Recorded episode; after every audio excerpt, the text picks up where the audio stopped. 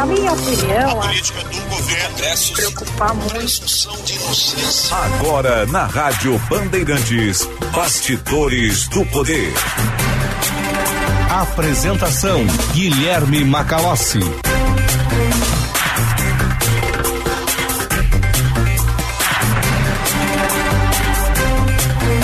14 horas e um minuto, começando aqui mais uma edição do Bastidores do Poder, 18 graus, 6 décimos. O dia está muito bonito na capital, depois das chuvas dos últimos dias. Tempo abriu, temperatura é agradável, nós teremos a previsão do tempo a seguir, mas há expectativa aí de mais temporal ao longo dos próximos dias. Vamos monitorar tudo isso ao longo da edição de hoje do Bastidores do Poder, neste dia 17 de agosto de 2022. Programa que tem a produção de Juan Romero. Hoje quem está na mesa de áudio é Norival Santos, grande Norival. A central técnica Edson Leandro e Vinícius Barassi, coordenação de redação Vicente Medeiros, coordenação de jornalismo Osíris Marins, direção geral de Lisiane Russo.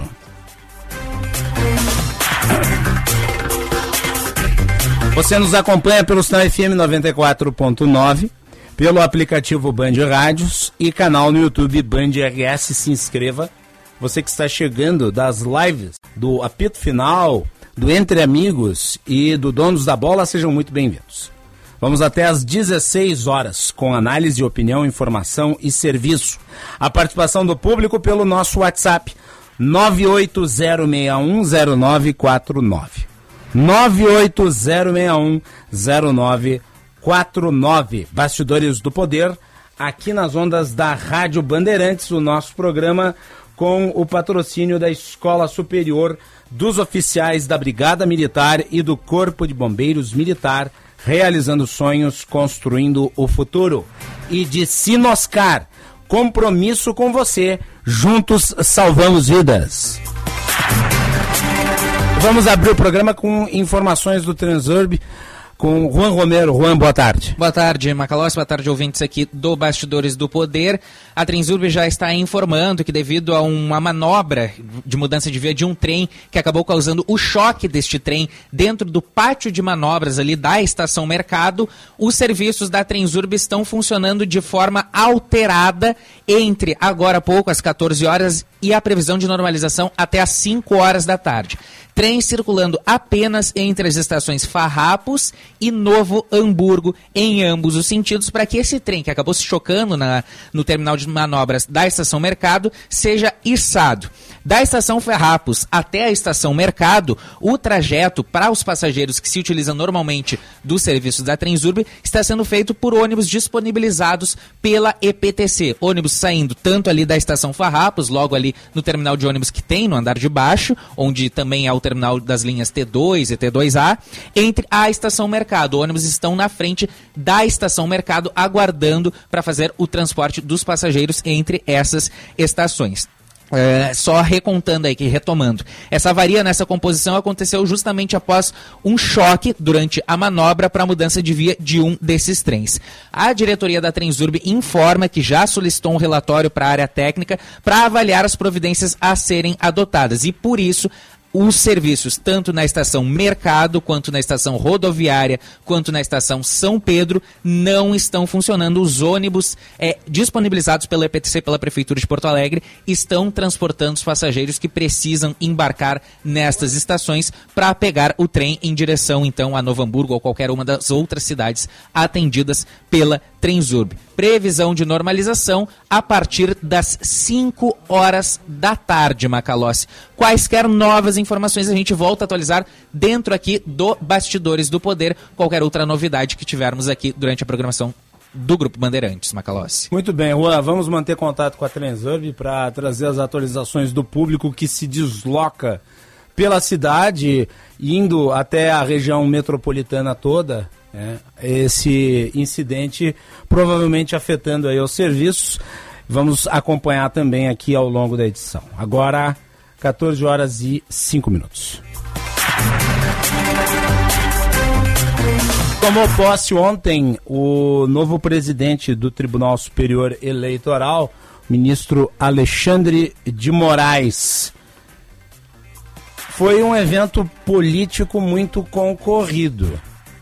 Estavam ali presentes os chefes do Poder Legislativo, Rodrigo Pacheco do Senado e Arthur Lira da Câmara dos Deputados, o Procurador-Geral da República, Augusto Aras, todos os ministros do Supremo Tribunal Federal, 22 governadores, além de lideranças políticas de cidades importantes e quase todos os ex-presidentes e candidatos à presidência da República.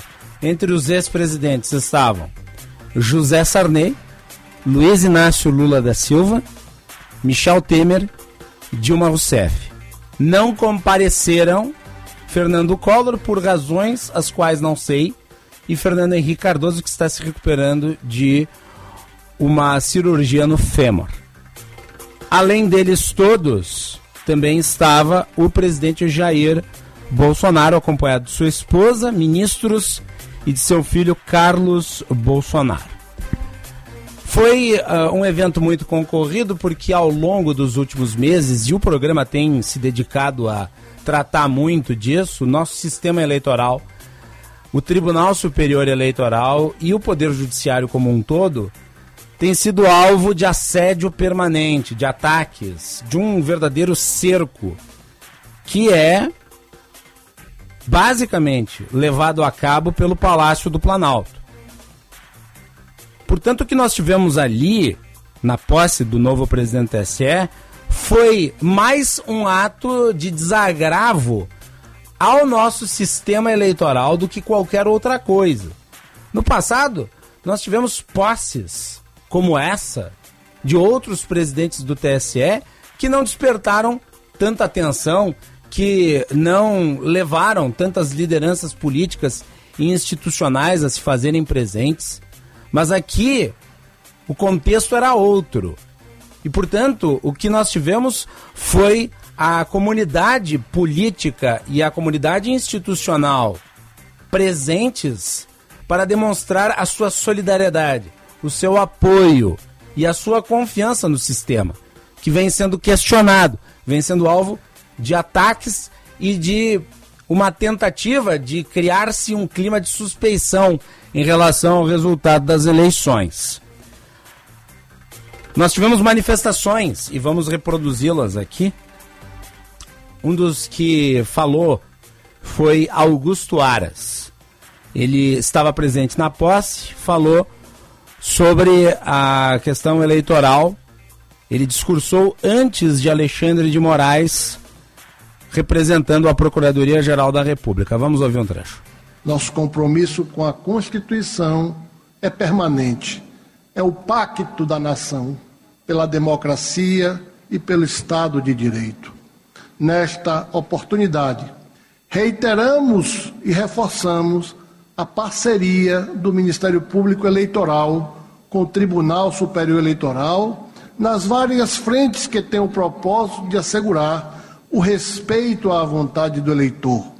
Estamos irmanados na defesa do sistema eleitoral, no combate à desinformação e aos abusos de quaisquer naturezas.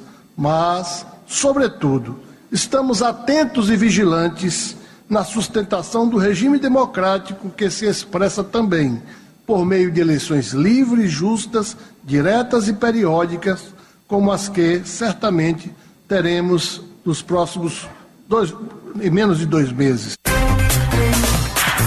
Essa manifestação de Augusto Aras. E foi uma manifestação muito adequada. Augusto Aras que vem sendo criticado por conta da sua falta de presença, principalmente na defesa das instituições e das prerrogativas da Procuradoria-Geral da República, que é um órgão que tem um papel muito importante no jogo dos poderes. Né? E que tem ali também uma função de controle em relação ao poder executivo. O principal orador foi o ministro Alexandre de Moraes. Ele presidirá a corte neste biênio, que vai até o próximo ano e, portanto, será o presidente dos trabalhos durante o período eleitoral. Alexandre de Moraes falou sobre o aperfeiçoamento do sistema de votação no Brasil. A vocação pela democracia e a coragem de combater aqueles que são contrários aos ideais constitucionais e aos valores republicanos de respeito à soberania popular permanece nessa justiça eleitoral e nesse Tribunal Superior Eleitoral, que continuamente vem se aperfeiçoando, principalmente com a implementação e a melhoria das urnas eletrônicas. O aperfeiçoamento foi, é e continuará sendo constante.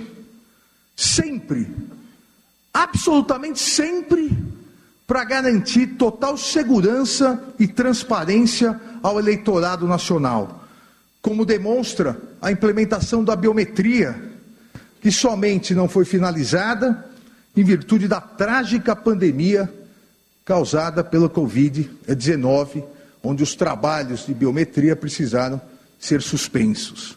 Mas mesmo com isso, hoje a biometria já está presente em 75,52% do eleitorado, num total de mais de 118 milhões de eleitoras é, e eleitores. Esse aperfeiçoamento, sempre repito, será constante e permitiu que em todas as últimas eleições os resultados fossem conhecidos no mesmo dia da eleição. Alexandre de Moraes também falou sobre o combate às fake news. Ele, aliás, relator do inquérito das fake news no Supremo Tribunal Federal e também relator do inquérito das milícias digitais. Prometeu ser duro em relação à desinformação durante o período eleitoral. A liberdade de expressão não permite a propagação de discursos de ódios e ideias contrárias à ordem constitucional e ao Estado de Direito inclusive durante o período de propaganda eleitoral, uma vez que a plena liberdade do eleitor em escolher seu candidato, sua candidata, depende da tranquilidade e da confiança nas instituições democráticas e no próprio processo eleitoral. A intervenção da Justiça Eleitoral, como afirmei anteriormente, será mínima porém será célere, firme e implacável no sentido de coibir práticas abusivas ou divulgações de notícias falsas ou fraudulentas, principalmente principalmente daquelas escondidas no covarde anonimato das redes sociais, as famosas fake news. E assim atuará a Justiça Eleitoral de modo a proteger a integridade das instituições, o regime democrático e a vontade popular, pois a Constituição Federal não autoriza que se propaguem mentiras que atentem contra a lisura, a normalidade e a legitimidade das eleições.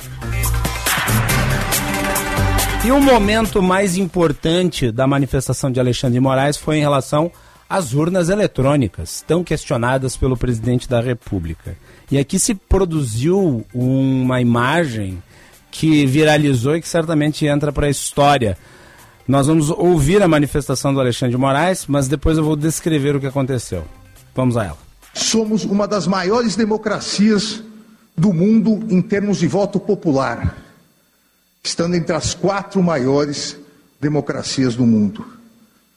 Mas somos a única, a única democracia do mundo que apura e divulga os resultados eleitorais no mesmo dia, com agilidade, segurança, competência e transparência. Isso é motivo de orgulho nacional.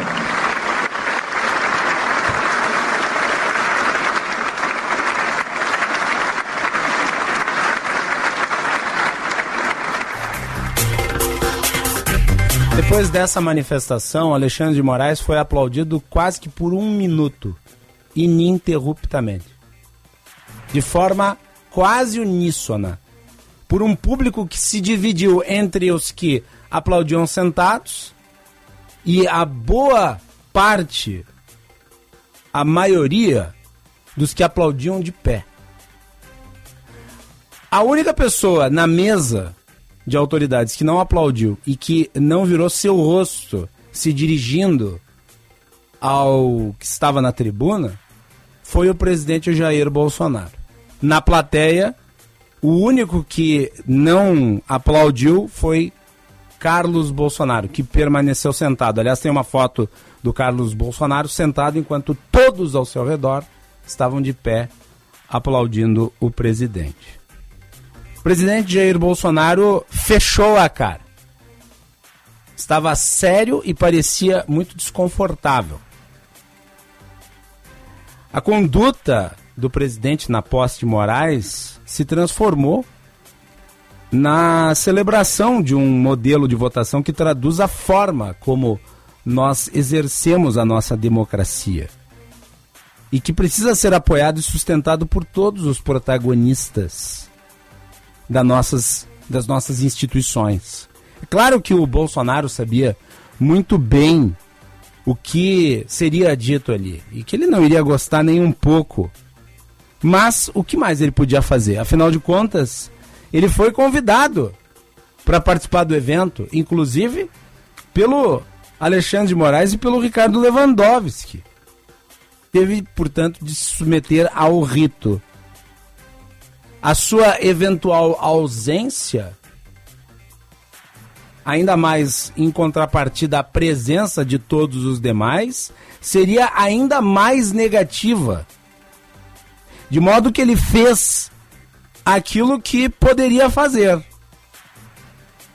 Precisou estar lá, mesmo com as caras e bocas, mesmo com esse semblante nervoso. É improvável, e aqui um juízo em relação ao futuro, é improvável que o presidente pare os seus ataques em relação ao sistema de votação.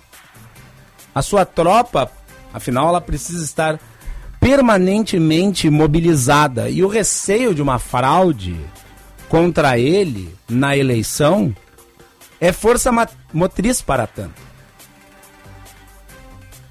Ainda que o falatório contestador do presidente não passe disso, ainda que ele flerte com a possibilidade de não reconhecer o resultado das urnas, a depender, é claro, de qual seja o resultado das urnas, o fato é que ontem ficou muito nítido um isolamento.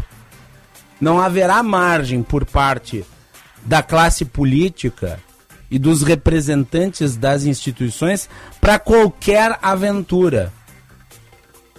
O sistema de votação que está consolidado ao longo de 20 anos tem o apoio da quase totalidade dos protagonistas da cena política e institucional do Brasil. E o próprio presidente Jair Bolsonaro ontem, por conta da sua falta, digamos, de noção ao não aplaudir o presidente TSE quando este elogiou o nosso sistema eleitoral, denota este isolamento. Né? Ele ficou quase que catatônico, parado, olhando para o horizonte, sem né, demonstrar nenhum tipo de reação efetiva. Enquanto o público aplaudia aquele que utilizava o púlpito, mas mais do que aquele que utilizava o púlpito, aplaudia o sistema de votação que é alvo de contestação permanente. 14 e 19. Vamos conversar com a cientista política Carolina Botelho, que está conosco na linha. É um prazer recebê-la novamente, Carolina. Boa tarde. Prazer meu, boa tarde. Uh, ontem nós tivemos uma sessão do TSE uh, que reuniu, talvez em poucas vezes na nossa história, tantas lideranças políticas das mais variadas e representantes de instituições. Talvez tenha sido a posse da presidência do TSE mais concorrida da história desde a redemocratização. Uh, muitas imagens emblemáticas foram produzidas ontem. Qual que é, na sua avaliação, a que vai ficar para a história?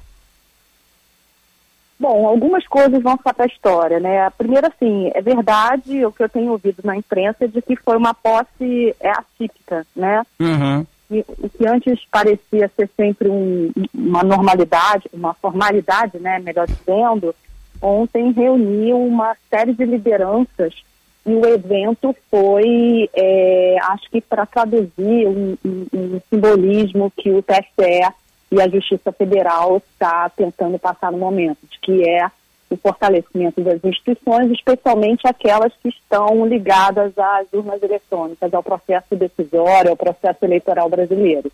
Então, a gente viu ex-presidentes, né?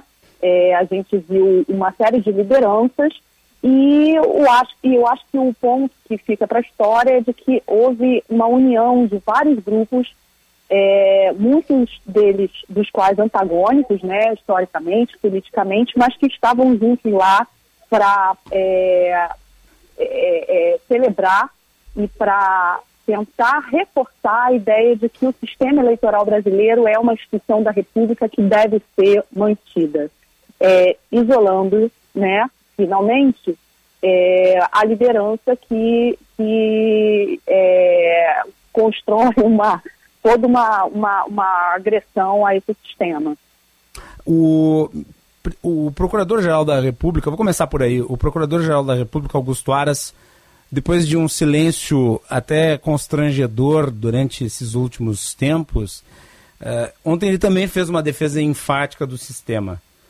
Acha que a postura dele naquela oportunidade, até pouco a impressão de que ele estava sendo omisso na defesa do sistema eleitoral?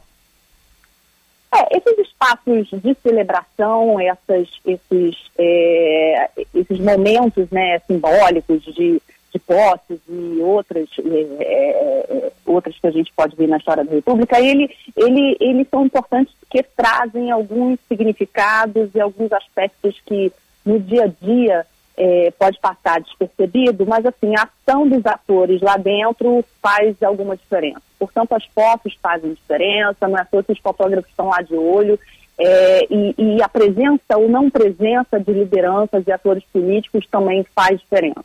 Tá?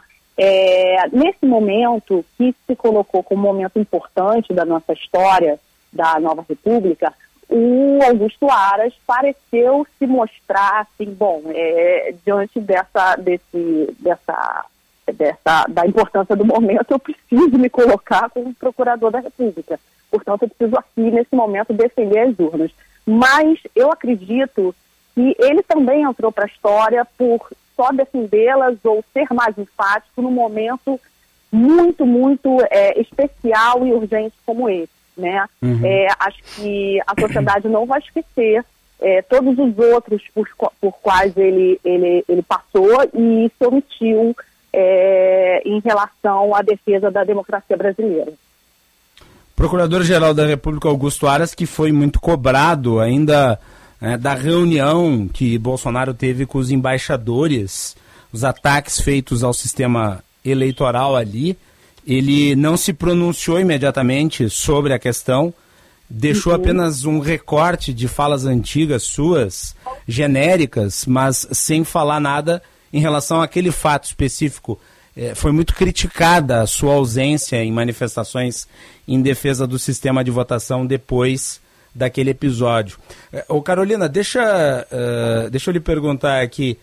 Ontem o presidente, ele no início da sessão até é, tentou mostrar-se ali integrado ao local, conversou com Alexandre de Moraes, teve até um momento em que ele cochichou qualquer coisa ao ouvido de Alexandre de Moraes, eles conversaram. Alexandre de Moraes fez referências é, elegantes e institucionais ao presidente da República, mas no momento em que Alexandre de Moraes defendeu, eu acho que essa imagem foi a mais comentada de todas, a que eu mencionei aqui, no momento em que Alexandre de Moraes defende o sistema de votação brasileiro, o presidente não apenas não o aplaude, ficando isolado nessa condição, mas nem mesmo vira a cara eh, em observância a quem estava ocupando o púlpito. Foi eh, uma sinalização para os seus apoiadores. Como é que você avalia a conduta do presidente naquele momento? Porque ele estava com a cara fechada, estava com uma cara de poucos amigos naquela uhum. oportunidade, mas não me parece que ali havia algo, digamos, uh, de todo uh, fora de um senso de estratégia. Você acha que ele uhum. tentou produzir uma imagem política para os seus apoiadores? Sim, eu acredito que ele produz essa imagem política, ainda que às vezes bastante, quando a gente olha, parece bastante tosca, é o tempo todo para o seu, seu universo, né? Ele só se dialoga com esse universo e a razão pela qual o seu filho, é, coordenador das redes sociais, estava lá em mais ninguém, né? Então, assim, ele, ele precisa desses momentos para distribuir a, a sua propaganda política, que ele faz desde o dia que ele se elegeu, para os seus apoiadores, tá?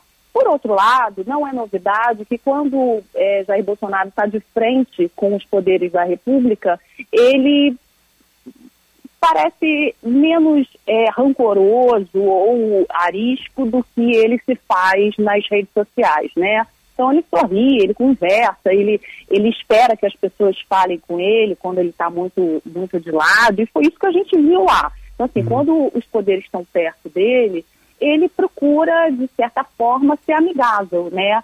Pelas costas, nas redes, com o seu público, com o seu eleitorado, ele dispara uma série de agressões, seja pessoalmente aos ministros, como a gente já viu várias vezes, uhum. seja às instituições da República. O seu filho estava lá exatamente para clicar esses momentos. E ele deve estar tá fazendo bastante proveito do material que foi, foi desenvolvido ou, ou, ou feito lá. Sim. Uh, do ponto de vista institucional, ficou bem claro o isolamento mas ele tentou produzir uma imagem antissistema com aquela, com aquela, com aquela sua recusa em aplaudir Alexandre de Moraes. O que uhum. me parece que vai ser bem recebido pelo seu público. A questão é, o cálculo político dele é de todo correto, porque, afinal de contas, é, é uma pauta que fica restrita ao seu público uhum. fiel, mas não consegue expandir eleitorado num momento em que ele precisa buscar ampliação de apoiadores para conseguir uh, mudar o, o, ritmo das eleições e a sua posição nas pesquisas.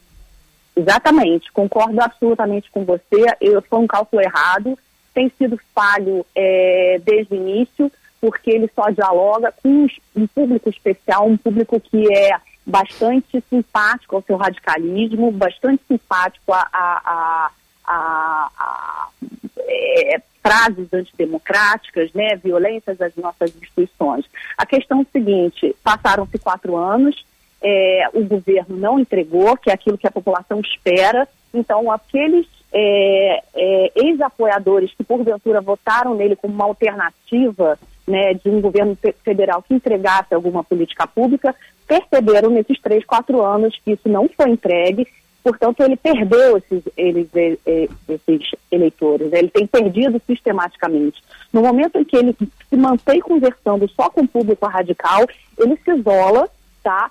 E, assim, na disputa eleitoral, ele se mostra em desvantagem, natural. Agora, o meu cálculo, assim, a minha avaliação muito intuitiva é, de passagem, não é baseada em nenhum tipo de estudo empírico, qualitativo, ou qualquer coisa que, que valha, é que essa tentativa de consolidar e de, de, de tentar fazer esse grupo cada vez mais coeso e radical é para, de certa forma, estimulá-lo no momento em que ele precisa. Só que talvez eles não contassem, eu estou falando eles, Bolsonaro e sua equipe né, de marketing político desde o início, que eles iam ganhar tanta rejeição por uma não entrega de políticas públicas, que é isso que a população espera. Perfeito. Uh, com relação aos ataques ao sistema eleitoral, depois da sessão de ontem, uh, eu mencionei aqui que eu acho pouco provável que eles cessem. A minha pergunta para você é a seguinte: uh, você acredita nisso? Você acha que se delimitou um espaço menor para ataques ao sistema depois da sessão de ontem?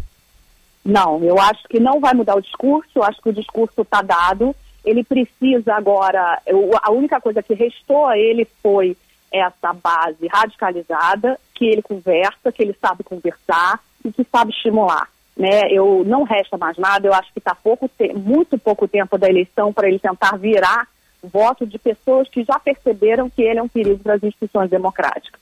Então, não vejo por que é, ele mudar o discurso agora. Agora, o custo para o golpe, né, propriamente dito, que é o, finalmente para onde ele o tempo todo quis levar a discussão, é, talvez tenha ficado mais alto. Talvez ele não tenha esperado que as instituições se fortalecessem no processo, né?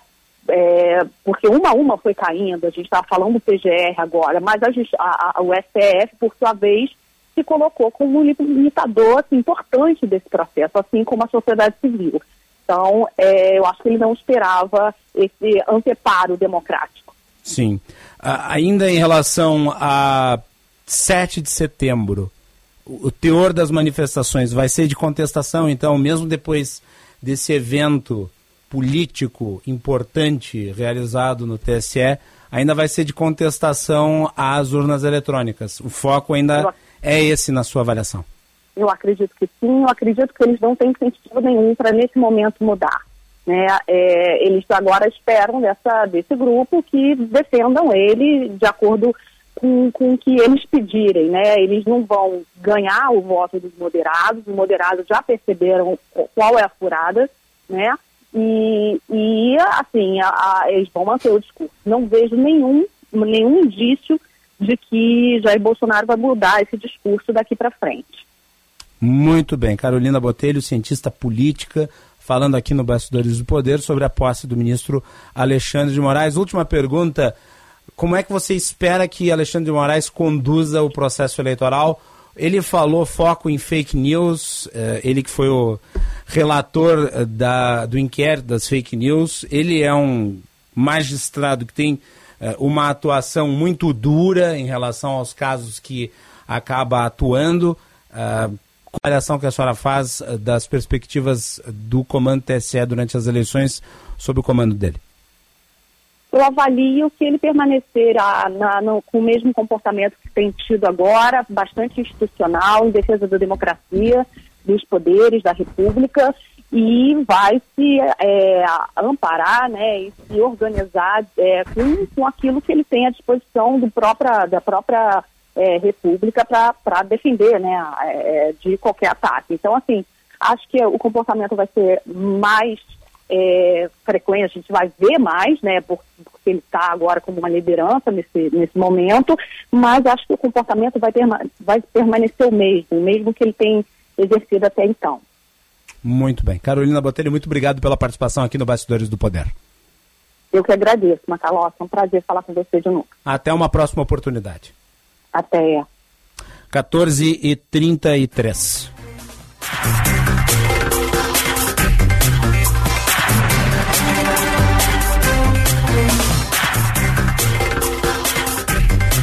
Uma notícia muito triste para o jornalismo do Brasil o grande jornalista Armindo Antônio Ranzolin faleceu aos 84 anos de idade. Ele que se notabilizou por ser uma das vozes mais famosas da narração esportiva.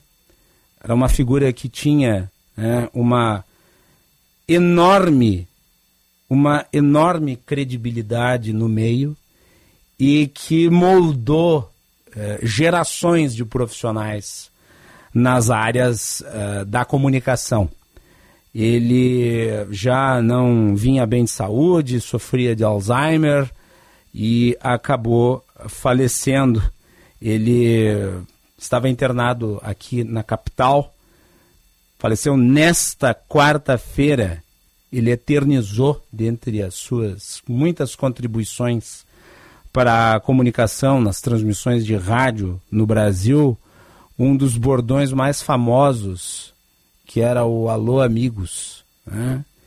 e significou uma presença muito importante nos meios radiofônicos durante um período muito grande de tempo, sendo uma voz a eternizar na história das pessoas que acompanharam muitos dos momentos mais gloriosos da história do nosso futebol.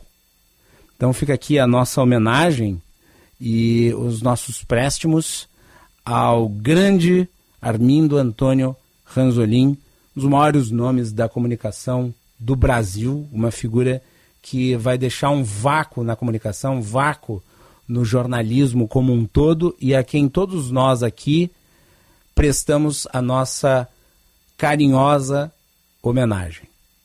A família do Ranzolin, o nosso abraço. Daqui a pouco, mais informações a respeito. 14 horas e 36 minutos. Vamos com Josh Bittencourt. Serviço Bandeirantes. Repórter Aéreo. Tudo para construir, reformar e decorar. Cassol Centerlar, você imagina, a gente tem.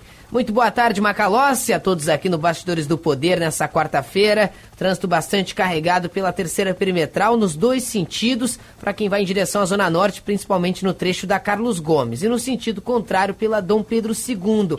24 de outubro também com movimentação intensa próximo ao Parcão, afetando a Quintino Bocaiúva e também a Cristóvão Colombo com movimentação intensa agora próximo ao Hospital Militar. Também tem semáforos com problemas na Pedro Boticário com Aparício Borges. Tudo para construir, reformar e decorar. Cassol Centerlar, você imagina, a gente tem. Macalossi. Braguinha, vamos pro intervalo? Então vamos lá. Conheça o curso de Direito da ESBM, com conteúdo voltado ao ingresso nas carreiras militares. O curso capacita você a ingressar numa das principais carreiras jurídicas do Estado. Saiba mais em www.esbm.org.br ou pelo telefone 51 981 47 92 42. ESBM, realizando sonhos, construindo o futuro.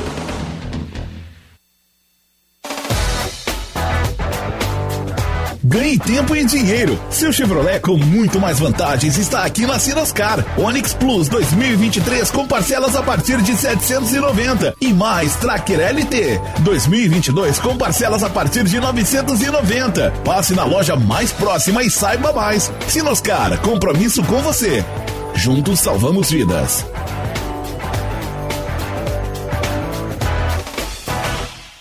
Convidamos você, produtor rural, a participar do seminário Duas Safras, Etapa Capital, que será realizado no dia 28 de junho, terça-feira, a partir das 8 e meia da manhã, na FEComércio, em Porto Alegre. Serão abordados os temas cenários econômicos e mercadológicos, sistema sulco camaleão em terras baixas, produção de milho em terras baixas, a pecuária em sistemas integrados de produção. Realização Senar RS. Inscreva-se no site www.senar-rs.com.br barra inscrição. Duas safras, mais produção no ano inteiro. Quer soluções ágeis e inovadoras para aumentar a competitividade da sua indústria? Com as soluções Senai, sua empresa conta com o apoio de profissionais especializados, com experiência em serviços para diversas áreas e setores. Saiba mais em senairs.org.br. Soluções Senai. Tecnologia e inovação por especialistas.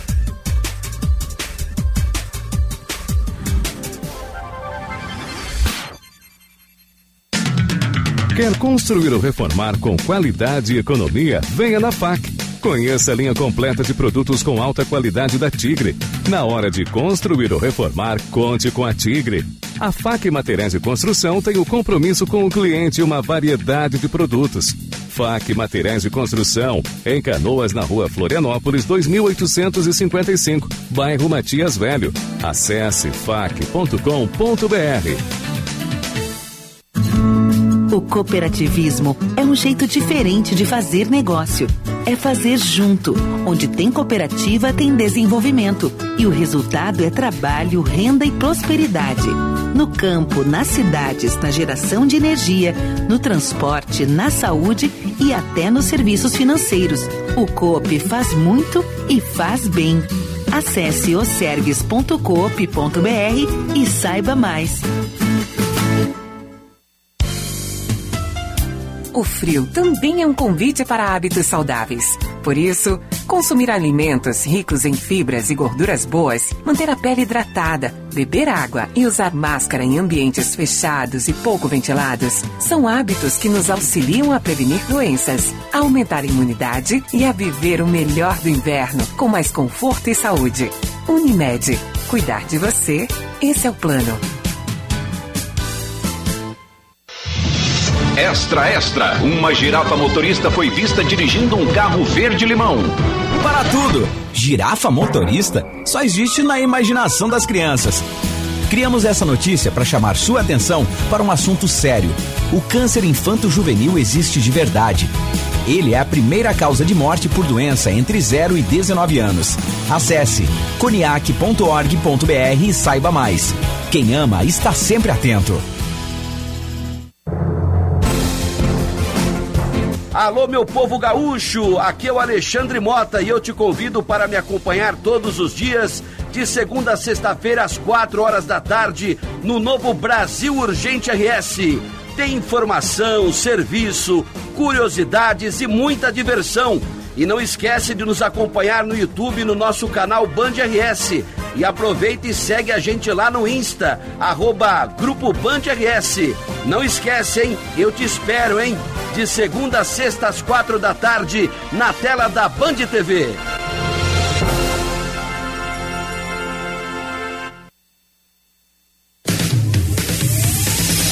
Você está ouvindo Bastidores, Bastidores do, poder, do Poder na Rádio Bandeirantes. Com Guilherme Macalossi.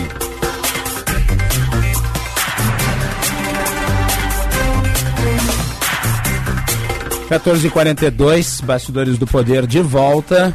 Nosso programa com o patrocínio da Escola Superior dos Oficiais da Brigada Militar e do Corpo de Bombeiros Militar, realizando sonhos, construindo o futuro e Sinoscar compromisso com você. Luiz Henrique Benfica está aqui conosco para falar sobre Armindo Antônio Ranzolin, foi diretor da Rádio Gaúcha e também do grupo RBS, uma pessoa com uma enorme trajetória na comunicação gaúcha e um dos grandes narradores da história do jornalismo e da comunicação do Brasil. Sua relação com Armindo Antônio sua experiência de trabalho com ele, Benfica. Ah, primeiro. Boa tarde. Boa tarde, Magalhães. Bem-vindo ao Bastidores do Poder pela Muito obrigado. Vez. Muito obrigado. Ah, primeiro, nosso lamento aqui pela perda de um gigante do rádio, né? Sim. Um gigante do rádio, um homem de uma história extraordinária na comunicação do Rio Grande do Sul e um homem com quem eu tive o prazer de trabalhar por exatamente 20 anos. Trabalhei, não, pouco menos que 20 anos, porque aí ele adoeceu, já acabou saindo pouco depois dos anos 2000, acabou deixando os microfones.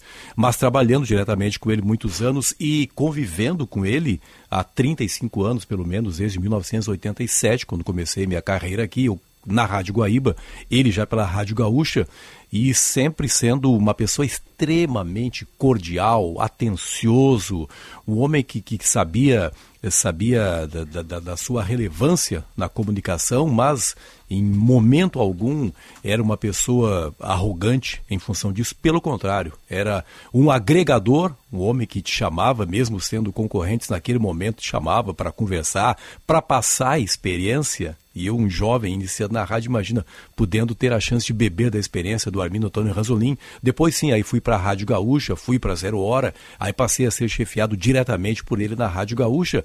E ali a gente aprende realmente o que é você ser um comandante, né?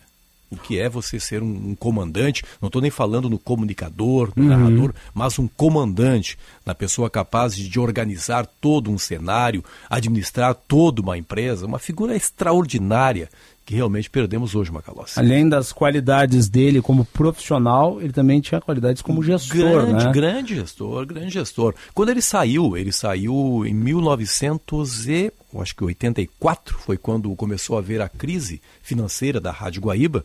Ele foi contratado pela Rádio Gaúcha, um grande lance da Rádio Gaúcha no começo dos anos 80. Ele foi também com a função, obviamente, de ser o narrador, mas também com a função de ser o chefe do departamento de esportes. Né? Então, por quê? Porque já se percebia naquele momento toda a sua capacidade de comando, toda a sua capacidade de gestão, e ele eh, transformou a Rádio Gaúcha, que, que naquele momento sofria muito com a força da Rádio Guaíba, a Rádio Gaúcha não tinha a projeção que tem hoje, passou a ter justamente a partir da chegada de Armindo Antônio Rosolin, que depois levou Rui Carlos Ossman, depois levaria Lauro Ele Quadros. promoveu uma transformação, toda, verdade, Promoveu né? toda uma transformação, Sim. né? Transformou a Rádio Gaúcha num produto nacional, num produto de extraordinária importância, de extraordinária relevância, mas tudo realmente passava por ele. E era uma figura assim muito simples que você via caminhando pelos corredores, se chamava para conversar, te chamava na sala dele para conversar, às vezes fazer algum reparo, mas sempre sempre te preservando assim, porque há pessoas que às vezes numa falha sua te expõem, não, ele fechava a porta chamava, chamava para conversar e você percebia naquele momento o erro, mas também saía muito grato pela atenção que ele te dava. Né? Sim, uh, ele contribuiu muito na questão também uh, das narrações. Ele narrações. moldou uma forma sim, sim. de fazer narração. Sim. Uh, eu queria que tu falasse um pouco sobre isso, Não, já assim, que tu atuas especificamente sim. na área esportiva. E aí até aqui cabe uma curiosidade, né? Foi aqui na rádio Bandeirantes. Uhum. Que ele começou como narrador. Na época era rádio difusora, anos 60, 1964. Lembro, não, obviamente que não, não escutava naquele momento, era uma criança naquele momento, mas acompanhando toda a história dele aqui, ele começou como narrador, depois foi contratado pela Rádio Guaíba. Na Rádio Guaíba, ele não era o narrador principal, o narrador principal da Rádio Guaíba era Pedro Carneiro Pereira, outro gigante da comunicação do Rio Grande do Sul, que era piloto também, corria em Tarumã e morreu num trágico acidente em Tarumã, o Pedro Carneiro Pereira, e naquele momento, por ser o segundo narrador, o Ranzolin passou a ser o primeiro narrador. Aliás, há nesse episódio da morte do Pedro Carneiro Pereira, que ocorreu em outubro de 1973, um fato também que entrou para a história Macalossi do Rádio Gaúcho e que sempre é lembrado, um fato que sempre é lembrado. Naquela tarde havia dois jogos, andava, estava em andamento o Campeonato Brasileiro. Naquele momento, o Grêmio jogava, acho que uma partida no Espírito Santo e o Internacional jogava uma partida no Beira-Rio contra o São Paulo. O Pedro Carneiro Pereira, naquele dia, ele havia pedido folga, olha só, ele era o principal narrador e não narrou o principal jogo, porque era tão grande o amor dele pelo automobilismo que ele foi correr em Tarumã. E aí colocou o Ranzolin como narrador. Aí chega a informação dada pelo Antônio Augusto, que era o plantão da Rádio Guaíba naquela tarde. O Antônio Augusto deu a informação: olha, estamos comunicando aqui, eu falei, eu estou todo arrepiado aqui, cara. Estamos comunicando aqui o falecimento de Pedro Carneiro Pereira. E o Ranzolin estava narrando o jogo pela Rádio Guaíba e o Ranzolin tinha a incumbência de dar sequência à jornada esportiva. E eles eram grandes amigos. Aí o Ranzolin, naquele momento, não, nós estamos encerrando nesse momento a transmissão. Cara, eu estou muito emocionado, cara. Estamos encerrando nesse momento a transmissão, disse o Ranzolin, eu lembro disso, eu tinha 13 anos. Porque é impossível você continuar narrando quando o principal narrador dessa emissora, que era Pedro Carneiro Pereira, morreu.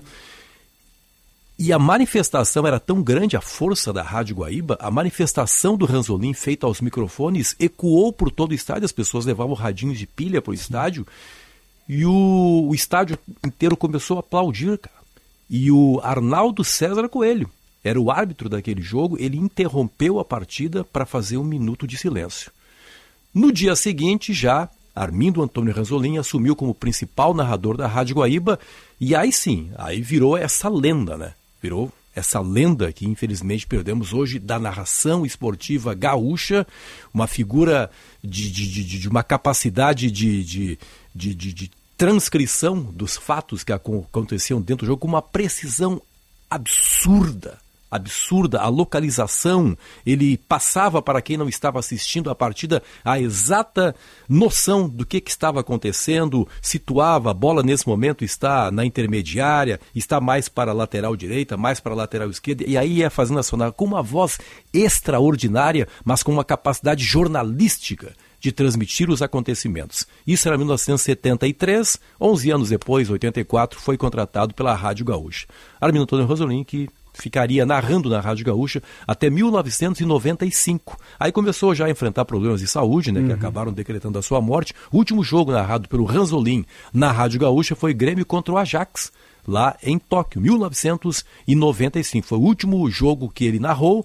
Depois ele passou, já naquele tempo ele acumulava a função de narrador também como apresentador de programas de jornalismo, programa Gaúcho Atualidade. Ele apresentava, mas pouco a pouco também foi se afastando. E quando, quando a Cristina Ranzolin, no domingo passado, ela postou no Facebook uhum. aquela homenagem que diz que não era o Dia dos Pais ideal, o Dia dos Pais ideal para ela era aquele Dia dos Pais em que ela passeava com o pai dele, o Ranzolin, passeava no centro da cidade. Quando ela postou postou aquela foto, ela segurando a mão do pai que havia sido hospitalizado, ali naquele momento todo mundo teve a noção realmente de que ele não, não resistiria por mais tempo. Né? Sim.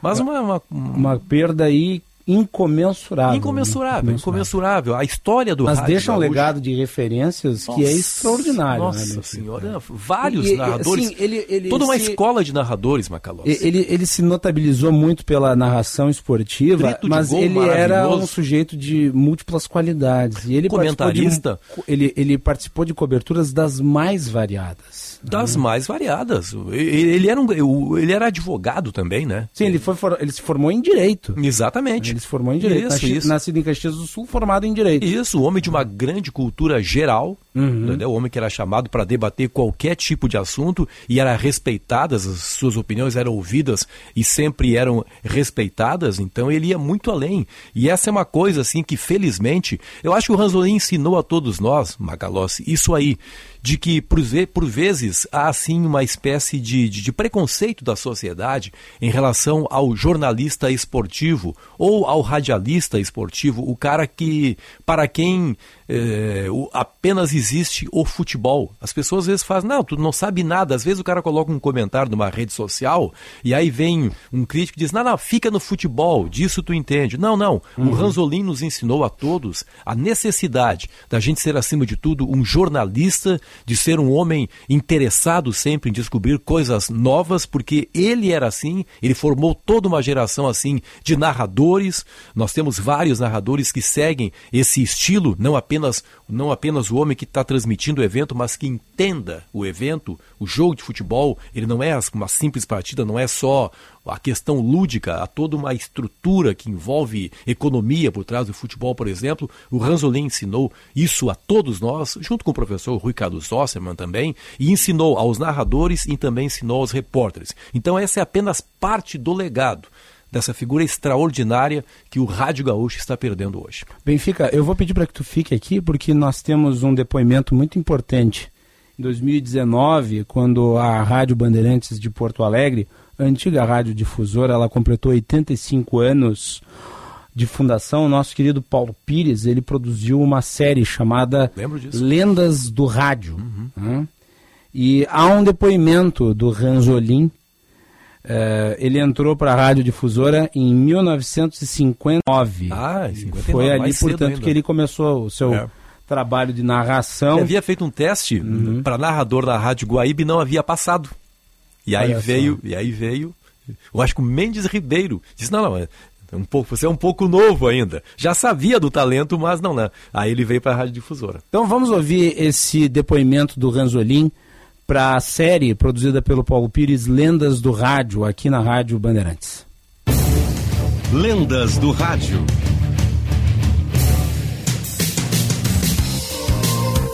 Armindo Antônio Ranzolin, gaúcho de Caxias do Sul, foi contratado pela Rádio Difusora em 1959. Começou como repórter esportivo e logo virou narrador. E foi aqui na Rádio Difusora Bandeirantes que Ranzolin narrou seu primeiro Grenal, em 1961. Quando eu chego na difusora, em 15 minutos eu fiz um teste de leitura, eu fiz um teste de redação, em 15 minutos eu fui contratado.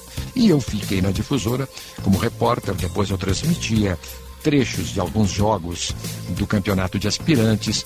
E em 1961 eu tive o orgulho de ser escolhido por votação popular como o melhor narrador esportivo do Rio Grande do Sul. Porque o que que fez a difusora? Quando ela me promoveu para titular, ela lançou uma grande campanha, investiram muito, eram páginas e páginas nos jornais de Porto Alegre, a Folha da Tarde, que era um jornal muito lido, mas eles me lançaram como o mais vibrante locutor esportivo do Rádio Gaúcho.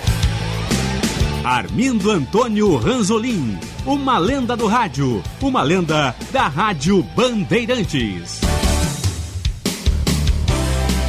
27 de outubro de 1934, 27 de outubro de 2019. Rádio Bandeirantes, 85 anos no ar.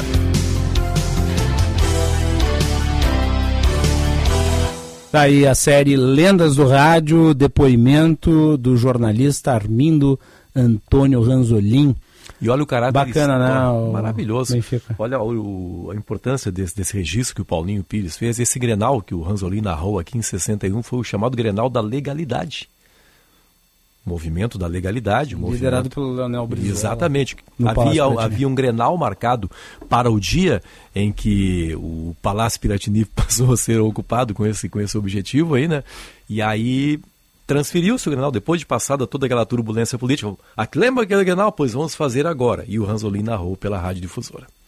Benfica, obrigado pelo testemunho aqui. Eu que agradeço a chance de falar a respeito de Ranzolin, lamentar outra vez a morte dele, né? Mas O jornalismo todo hoje está em Exata- luto. né? Exatamente. Um abraço para toda a família, para Cristina Ranzolin, né?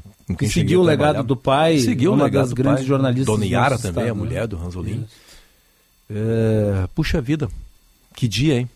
Temos que falar muito sobre ele e temos que seguir o seu legado. é. Seguir o seu legado. A melhor forma de homenageá-lo é praticando o bom jornalismo que Exatamente. fez. Que os jovens, né, que os jovens eh, procurem informações a respeito de Ranzolin, o pioneirismo das transmissões esportivas, a dificuldade que era se fazer transmissões esportivas, por tudo isso ele passou e também essa escola ele deixou para todos nós, Macalossi. Daqui a pouco nós vamos ter mais depoimentos aqui sobre a história, a trajetória do grande Armindo Antônio Ranzolin. Benfica, muito obrigado novamente. Grande abraço, obrigado, Macalossi. 14h56, vamos para o intervalo. Senhor empresário, alugue veículos para sua empresa com a maior locadora gaúcha. Citicar Aluguel de Veículos. Ter sua frota terceirizada permite mais recurso financeiro disponível para você investir no seu negócio. Com a Citicar, você tem uma empresa focada na sua frota, para você focar na sua empresa. Citicar, uma locadora feita de carros e pessoas. Para alugar, Citicar. Sério que o controle da linha de produção é remoto? Óbvio. É para isso que eu pago internet. Conheça a Blue 3, internet corporativa de alta performance via fibra ótica, com estabilidade total e 100% da velocidade contratada. Tudo para você ter mais controle na sua empresa. Tudo para você ter internet de verdade.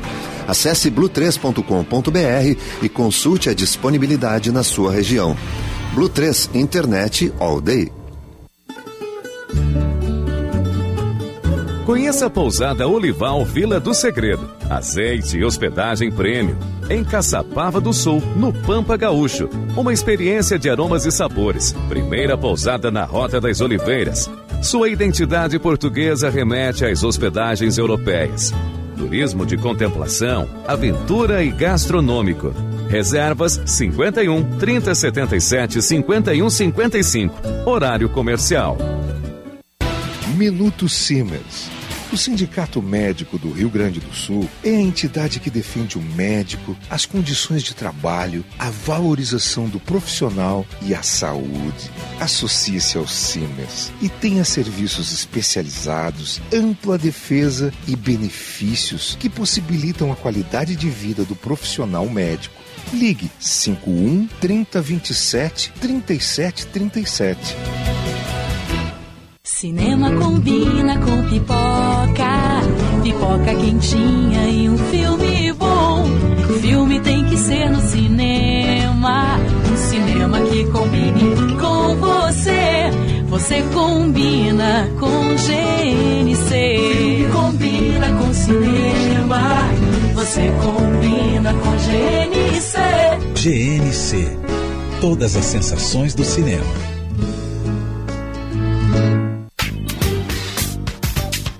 Conheça o Kia Bongo, o veículo de carga da marca Kia que só precisa de carteira B para dirigir. Com capacidade de mais de 1.800 quilos, você poderá trabalhar com conforto e agilidade na terra, no campo ou onde você precisar. Leve o seu em até 60 vezes sem entrada na Kia Sun Motors. A pronta entrega em Porto Alegre, na Avenida Ceará 370 ou na Avenida Ipiranga 8113.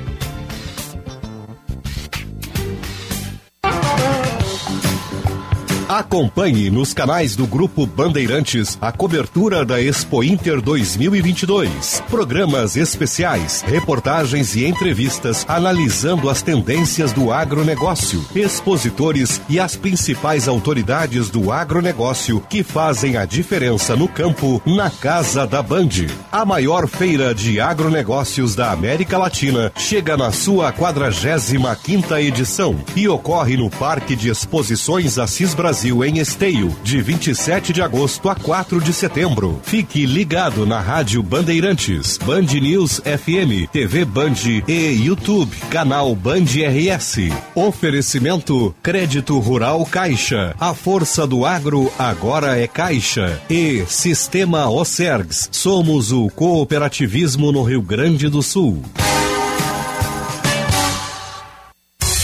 Repórter Bandeirantes é um oferecimento de Grupo Souza Lima. Eficiência em Segurança e Serviços. Repórter Bandeirantes. Vamos a Brasília, pois o Supremo Tribunal Federal retoma nesta quarta-feira o julgamento sobre a lei da improbidade. As informações com a repórter Natália Pazzi. O Supremo Tribunal Federal retoma hoje o julgamento da ação que trata da constitucionalidade das mudanças feitas na lei de improbidade administrativa. No ano passado, o Congresso aprovou modificações no texto original e, entre elas, a exigência de intenção de cometer irregularidade para decretar a condenação, ao contrário do que era feito anteriormente quando atos sem intenção também eram punidos. No entanto, o principal debate em torno da lei é a questão da retroatividade da aplicação, ou seja, se ela poderá ser usada em casos anteriores. Prazo para pedir voto em trânsito acaba amanhã. Detalhes com a repórter de Belo Horizonte, Larissa Campos. Termina amanhã o prazo para os eleitores solicitarem à Justiça Eleitoral o voto em trânsito. Quem vai estar fora da cidade onde vota no dia do pleito, 2 de outubro, tem até esta quinta-feira para pedir a permissão de votar em outro lugar. A solicitação deve ser feita presencialmente em qualquer unidade de atendimento da Justiça Eleitoral no Brasil. Além do voto em trânsito, também pode ser feito o pedido de transferência temporária para quem necessitar de uma sessão com acessibilidade. Esse foi o repórter Bandeirantes. O negócio é o seguinte: a solução completa para o seu negócio é a Souza Lima. E com a Souza Lima, o negócio é inovação.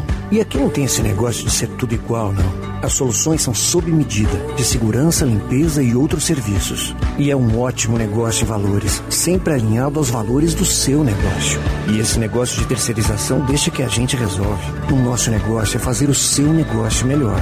Negócio fechado? Grupo Souza Lima. Soluções completas para o seu negócio. Lá vem ela, lá vem ela. A promoção Vai de Visa, Vai Brasil. Use seu Visa e concorra a viagens para assistir a final da Copa do Mundo da FIFA e muitos outros prêmios.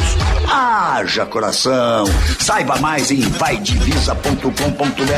Visa, uma rede que trabalha para te oferecer mais. Parceira global da Mundo da FIFA Qatar 2022. Promoção aprovada pela Secap. Acompanhar o jornal é sempre bom para saber o que acontece no mundo. Só na Sky você encontra jornais e muito mais em uma programação para agradar todos os gostos da sua família. E a flexibilidade de pagamento de Sky pré-pago deixa a mensalidade de lado. Compre seu equipamento, coloque recargas a partir de R$ 9,90 e só nesse mês a instalação é grátis. É isso mesmo, só nesse mês a instalação é grátis. Agora só falta escolher quantos dias deseja recarregar. 3715 ou 30. Ligue 0800 728 7163. Na dúvida, vai de Sky. Lá vem ela, lá vem ela. A promoção Vai de Visa, Vai Brasil. Use seu Visa e concorra a viagens para assistir a final da Copa do Mundo da FIFA e muitos outros prêmios. Haja coração. Saiba mais em vaidevisa.com.br. Visa, uma rede que trabalha para te oferecer mais. Parceira global da Copa do Mundo da FIFA Qatar 2022. Promoção aprovada pela Secap. Histórias das Copas. Oferecimento Sorridentes. O que há de mais moderno em odontologia é na Sorridentes. Sorriso de primeira e de verdade. Filco. Tem coisas que só a Filco faz para você. KTO.com. Dê o seu palpite. Utilize o cupom BAND e garanta 20% de bônus no primeiro depósito. Esferrier. A água mineral rara para quem tem sede de saúde. A única com pH 10 e vanádio. Votomassa, se tem. Acaba bem. Visa, uma rede que trabalha para te oferecer mais. GRI, ar-condicionado inverter é GRI, maior fabricante de ar-condicionados do mundo. E Euro 17 Crédito, o seu correspondente bancário, euro17.com.br.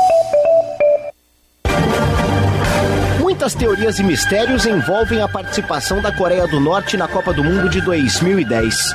Por ser um país fechado, considerado por muitos uma ditadura, muito se falou sobre como a população teria acesso aos jogos e aos resultados da primeira e única participação da seleção em Copas. E logo de cara, nada mais, nada menos que a seleção brasileira pela frente. E olha que o jogo não foi tão fácil assim. Mas deu Brasil com um golaço de Maicon. Tocou pra Maicon na liga de fundo, cruzou direto, é gol! E outro de Elano. Rodinho lançou pra Elano,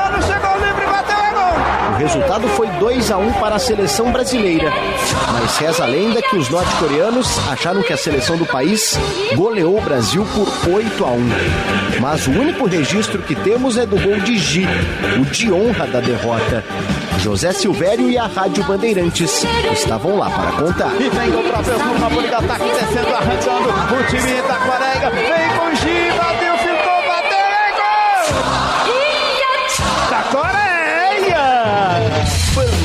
Bandeirantes, a rádio de todas as Copas. A emoção, mais uma vez, vai contagiar. Vamos rumo à Copa do Mundo da FIFA Qatar 2022. Repórter Bandeirantes. Você está ouvindo Bastidores, Bastidores do, poder, do Poder. na Rádio Bandeirantes. Com Guilherme Macalossi.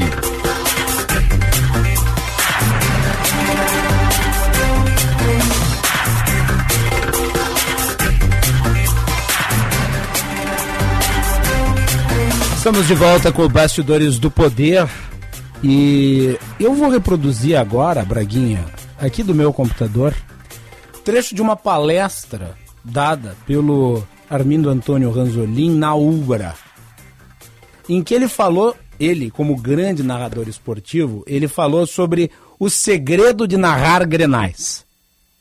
É, eu acho que é um depoimento muito interessante. Vamos reproduzir aqui então um trecho dessa manifestação dele. Ele que durante muitos anos foi a grande voz das narrações esportivas. Vamos ver. Olha, eu tive uma sorte. Eu narrei 35 anos de Grenal. Eu até fiz aqui um levantamento, até fiz aqui um levantamento, se por acaso surgisse isso, que a gente poderia ver, né? Meu primeiro Grenal foi em 1961, que por sinal, eu estava na radiodifusora, é, me deixou numa angústia terrível, porque eu estava escalado para, para, para, para narrar o meu primeiro Grenal da carreira e de repente explode a legalidade. Explode a legalidade. Brizola vai para frente do palácio, eh, brigada eh, se instala com ninhos de metralhadora em cima do palácio até que o presidente João Goulart, que estava na China, chegasse aqui porque Jânio Quadros tinha renunciado. E aí, era quinta ou sexta-feira, eu digo, pô, mas e o Grenal? Vai ter Grenal? Veja só, um debutante de Grenal está aqui aflito. Bom, o que aconteceu foi o seguinte: adiaram o Grenal e só aconteceu 45, 50 dias depois. Esse foi meu primeiro Grenal. Veja só o sofrimento meu. Agora, de 1961 até 1995, 140 grenais em 35 anos. Este é um recorte que dificilmente alguém vai alcançar. E durante estes 140 grenais, eu não tive dúvida nenhuma de assumir a posição de fazer a festa do que ganha. Eu fiz a festa do vencedor, eu assumi que eu tinha obrigação de fazer a festa do vencedor, até mesmo porque os que estavam no rádio perdendo o jogo desligavam o rádio. Já não, não queria mais ouvir nada. Então, esta foi uma administração que eu fiz. E aí todo mundo diz, não, mas, mas entre, não é possível não ser gremista o Colorado. É possível, sim, porque a minha infância toda foi em Santa Catarina ouvindo as rádios, a Rádio Nacional, eu era Vasco e era Palmeiras em São Paulo, meus dois times de botão. Eu não sabia que existia Grenal. Quando eu cheguei aqui com 18 anos, é que eu descobri que, que tinha Grenal. Quer dizer, não fui vacinado, não tive infância. E isso também me ajudou muito a esse equilíbrio. Então, grande Armindo Antônio Ranzolin, palestra conferida na Ubra, na qual ele falou aí sobre sua história né, na narração dos clássicos do Grenal. Uma das suas muitas e muitas histórias aqui reproduzidas no Bastidores do Poder. 15 horas e 10 minutos.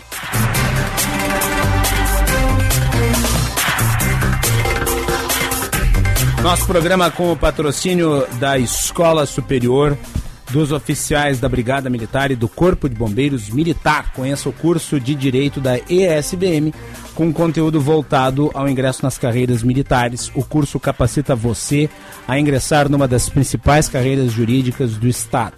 Saiba mais em www.esbm.org.br ou pelo telefone 9814792 42 ESBM realizando sonhos, construindo o futuro.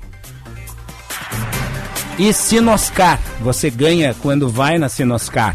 Seu Chevrolet com muito mais vantagens está aqui. Vá até a loja mais próxima e saiba mais. Sinoscar, compromisso com você. Juntos salvamos vidas. Bem, a Luísa Schirmer está lá, direto da estação Mercado, atualizando a situação do metrô. Luísa, boa tarde. Boa tarde, Macalossi. Boa tarde a todos que nos acompanham. Estamos aqui na Praça da Revolução, no Centro Histórico de Porto Alegre, em frente ao Mercado Público, onde no início da tarde de hoje, aí por volta das duas horas, um trem acabou colidindo com uma estrutura aqui da Estação Mercado na hora de fazer uma manobra e impossibilitou os serviços aí desde as duas da tarde, pouco mais de uma hora de transtornos aqui.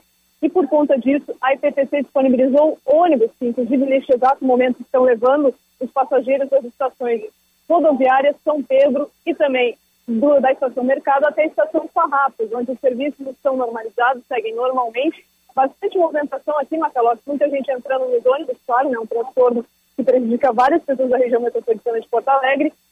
E os ônibus aqui que estão sendo oferecidos, lembrando, são gratuitos até a Estação Farrapos. Não tem que pagar, não tem nenhuma taxa a previsão de retomada dos serviços do Trenzurb aqui nessas três estações é até às 5 horas da tarde. E a gente segue acompanhando aqui o fluxo intenso, mas né, mais um dia de transtorno aqui para Porto, Alegrense. 5 horas da tarde, a previsão de retomada dos trens das estações rodoviária, Mercado e São Pedro, Macalós. Tá, então, a situação com imagens para quem está nos assistindo, como é que é a movimentação aí, Luísa? Olha, Macalossi, quando eu mandei as imagens para você, a gente chegou aqui por volta das duas e meia. Estava bem mais cheio, estava se informando do que estava acontecendo. O pessoal acabou confundindo a fila do ônibus aqui específico para Transurb com a fila do ônibus normal. E, né, aí aos poucos os agentes aqui da EPTC e também da Transurb foram orientando a população. Agora já é mais tranquilo, já é mais organizado, o pessoal está seguindo os fluxos de uma maneira mais ordenada, mas ainda bastante gente. Aqui na fila eu estou vendo aqui, ó, cerca de, de umas 20 pessoas agora esperando, antes estava bem maior, aí tinha em torno de 50, quase 100 pessoas esperando na frente, Macalós. Tem alguma previsão de normalização do serviço da Tenensorb? Temos, para 5 horas da tarde, por enquanto, o intervalo entre os ônibus é de cerca de 10 minutos, 15 minutos, as pessoas aguardam aqui na fila até chegar o ônibus. Previsão retomando 5 horas da tarde nos serviços da Transurb nas estações Mercado, Rodoviária e São Pedro, Macalós. Muito bem. Luísa Schirmer, obrigado. Atualizações com entrada uh, à disposição aqui no Bastidores do Poder. Até mais. 15 e 14. Temperatura em Porto Alegre, 19 graus e 5 décimos. Juan, a previsão do tempo. Serviço Bandeirantes. Previsão do tempo.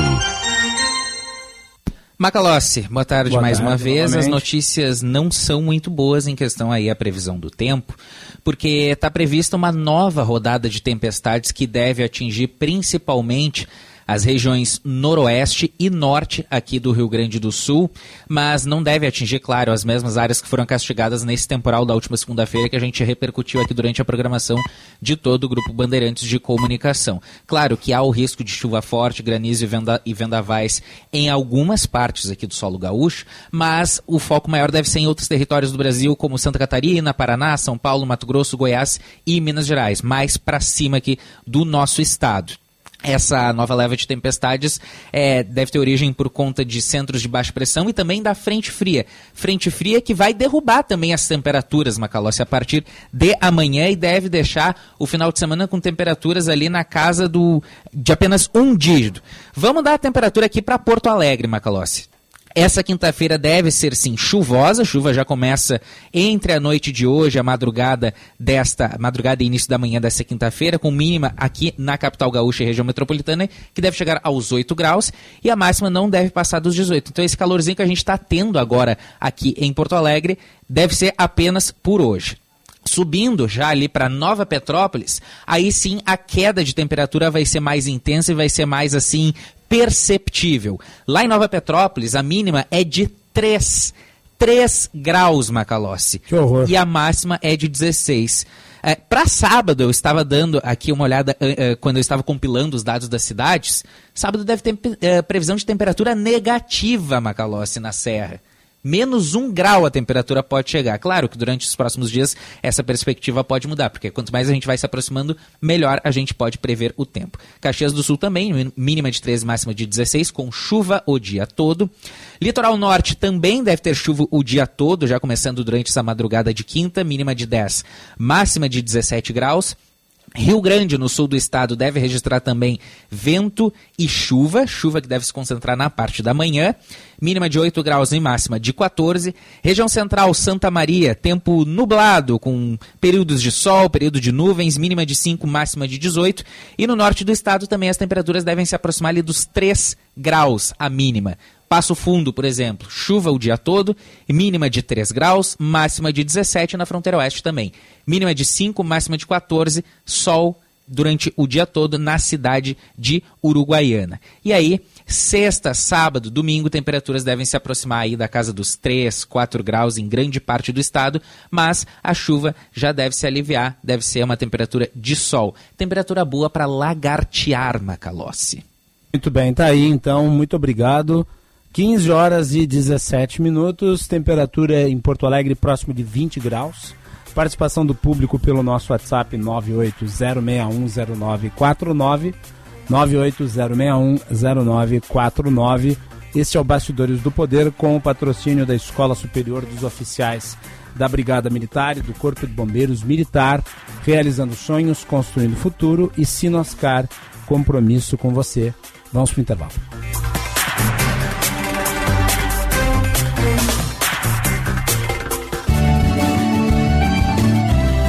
Agronotícias com Eduarda Oliveira.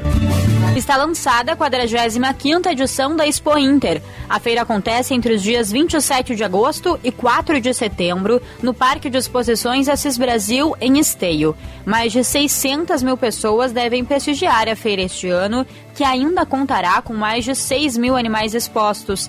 De acordo com a Secretaria da Agricultura, Pecuária e Desenvolvimento Rural do Rio Grande do Sul, pelo menos 4 bilhões de reais devem ser gerados em negócios ao longo dos nove dias de evento. Além do foco na tecnologia e inovação, a Expo Inter 2022 também vai mostrar a diversidade e a sustentabilidade da agropecuária gaúcha. Agronotícias. Oferecimento Senar RS. Vamos juntos pelo seu crescimento. Audi Topcar. Descontos de até 15% para produtor rural. No Insta, arroba topcar.audi. E Programa RS Mais Renda, da CMPC. Uma oportunidade de renda com plantio de eucalipto. As linhas perfeitas do seu Audi merecem um serviço de funilaria e peças originais. Exija da sua seguradora o serviço de funilaria da Audi Top Car e tenha sua franquia parcelada em seis vezes sem juros. Consulte no fone ou WhatsApp 519 9384 1879. No Insta, arroba topcar.audi. Welcome to the top. Juntos salvamos vidas. Você que é do campo como eu, sabe quando tem uma boa oportunidade na mão. Então você precisa conhecer o RS Mais Renda, um programa de fomento que proporciona suporte para produtores rurais iniciarem no cultivo do eucalipto. O programa oferece antecipação de pagamentos e garantia de compra da madeira, além da oportunidade de integrar a cadeia florestal da CMPC. Quem é do campo sabe das coisas do campo. Então, acesse rsmaisrenda.com.br e participe.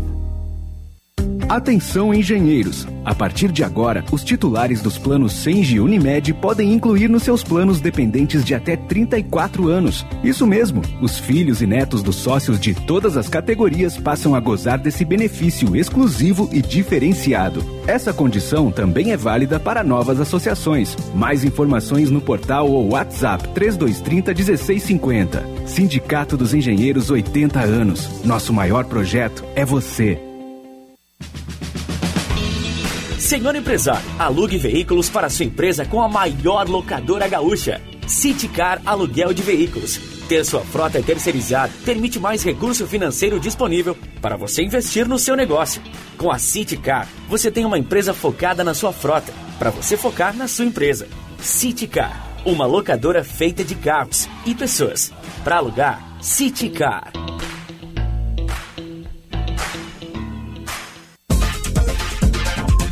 Fazer a sua casa brilhar? Aproveite a internet com fibra Claro Net Virtua para jogar ou estudar com a maior estabilidade do Brasil, comprovada pelo Speed Test. Ligue para 0800 720 1234 e tenha 350 mega por 99,99 no combo mais seis meses de assinatura Discovery Plus inclusa. Vem pra Claro agora mesmo. Com a Claro, a casa brilha. Consulte condições de aquisição.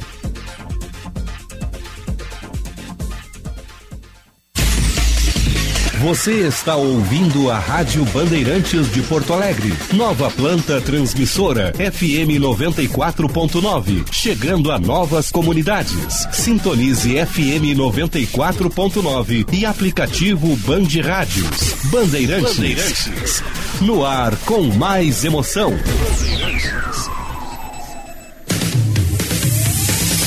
Você está ouvindo Bastidores, Bastidores do, poder, do Poder na Rádio Bandeirantes com Guilherme Macalossi.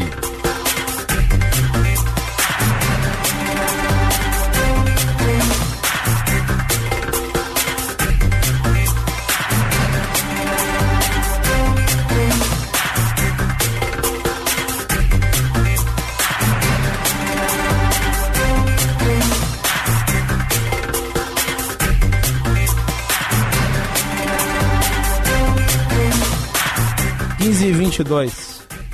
Vocês estão ouvindo Bastidores do Poder. Participe do nosso programa pelo WhatsApp 980610949. 980610949. Bastidores do Poder. Você acompanha segunda a sexta, sempre a partir das 14 horas, com o patrocínio da Escola Superior dos Oficiais da Brigada Militar e do Corpo de Bombeiros Militar, realizando sonhos, construindo o futuro e também de Sinoscar Compromisso com você.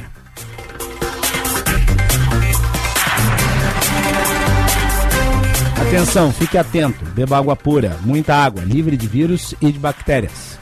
Água sem cheiro, sem gosto, com importantes sais minerais, ideal para sua saúde e de sua família. Purificadores e mineralizadores de água natural, gelada e alcalina, com ou sem ozônio na Water Sul Ligue o WaterSul 3231 4567. 3231 4567. Visite o site www.watersul.com.br.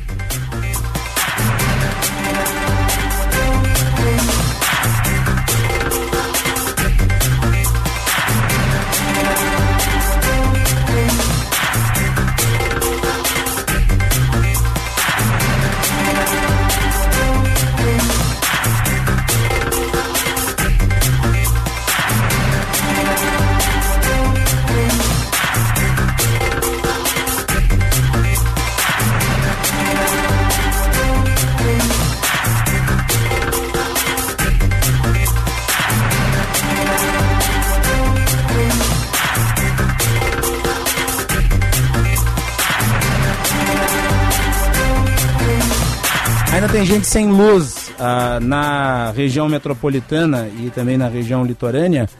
Vamos à atualização depois dos temporais que nós tivemos aí nos últimos dias. Qual é o número de pessoas sem luz ainda, Juan?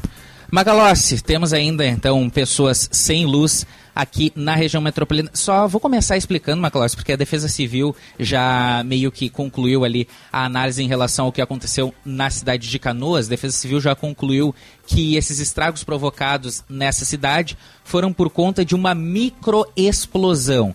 A Defesa Civil estava avaliando se era uma macroexplosão, se de repente algum outro tipo de, de situação, mas aconteceu uma microexplosão. O que, que é isso, Macalossi?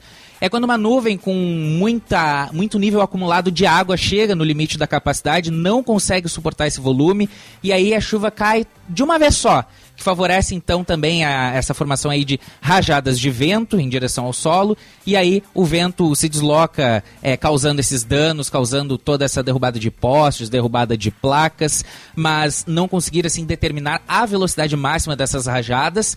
Pode até ter chegado a pelo menos a casa ali dos 200 km por hora. A marcação oficial que se tem até agora é a que foi medida ali na base aérea da cidade, que se marcou ventos ali de 120 quilômetros por hora. Cidade de Canoas ainda estava com cerca de é, 30 mil pessoas sem energia elétrica. Foram cerca também de é, milhares de famílias atingidas. A cidade de Rio Pardo também continua contabilizando ali os danos. Rio Pardo que fica ali na cidade do Vale do Rio Pardo, a cidade que fica na região do Vale do Rio Pardo, foram cerca de 3 mil famílias atingidas. A cidade tem 38 mil habitantes, Macalossi. Então, é, até ontem também a cidade de Tramandaí estava com pelo menos é, 7 mil clientes sem energia elétrica. Estou novamente solicitando ali os dados da Companhia de Energia Elétrica em relação à tarde de hoje para atualizar ver se o pessoal de Tramandaí já teve energia elétrica restabelecida, mas até a última atualização da manhã de hoje ainda estavam sendo atendidas famílias. Mas a região mais atingida foi realmente a região da uh, região metropolitana, ali a cidade de Canoas, Cachoeirinha e Gravataí. Lembrando que decretaram estado de emergência Rio Pardo, do Vale do Rio Pardo, a cidade de Canoas, na região metropolitana, Cachoeirinha e Gravataí. Canoas com aulas, tiveram aulas suspensas ontem, tiveram aulas suspensas hoje, e algumas escolas chegaram a ter as aulas suspensas até pelo menos esta sexta-feira, porque foram atingidas em cheio a questão de estrutura e por isso não vão poder receber alguns alunos. Gravataí teve também um ginásio que atende pessoas em situação de rua atingido, mas o, o atendimento continua a essas pessoas, foi apenas realocada esta região. Na cidade de Canoas, só para ressaltar aqui, a região mais afetada pelo temporal foi a região Nordeste, que fica ali nas proximidades da Ubra. Bairro Olaria também é um exemplo, é onde também vários a prefeitura segue tirando árvores e outros galhos das ruas.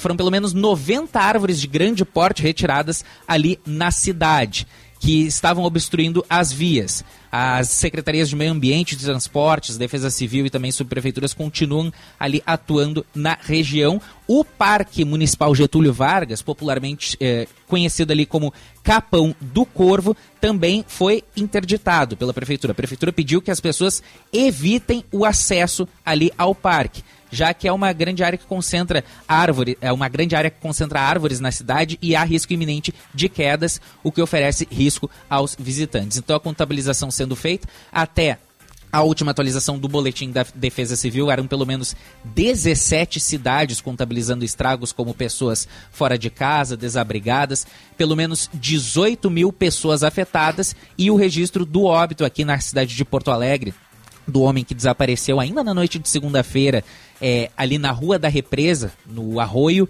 onde que deságua ali no arroio dilúvio. O corpo desse homem acabou sendo encontrado na manhã dessa terça-feira.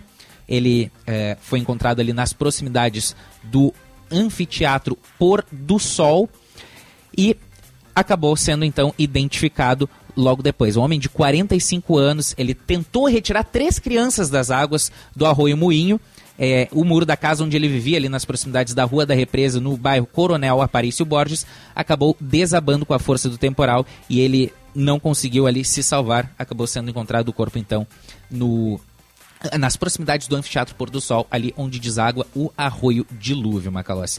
Então, contabilizando pelo menos 18 mil pessoas sofrendo esses estragos, um óbito apenas, 17 cidades atingidas, principalmente aqui na região metropolitana, Macalossi. Aí, então. 15 e 29.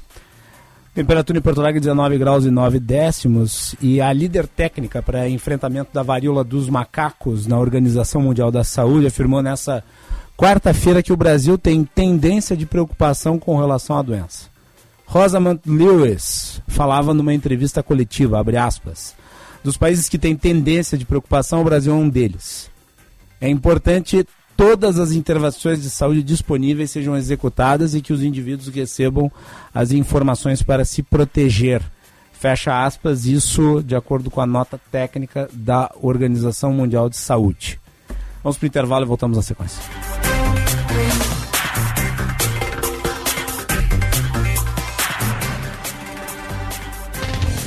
Conheça o curso de Direito da ESBM, com conteúdo voltado ao ingresso nas carreiras militares. O curso capacita você a ingressar numa das principais carreiras jurídicas do Estado.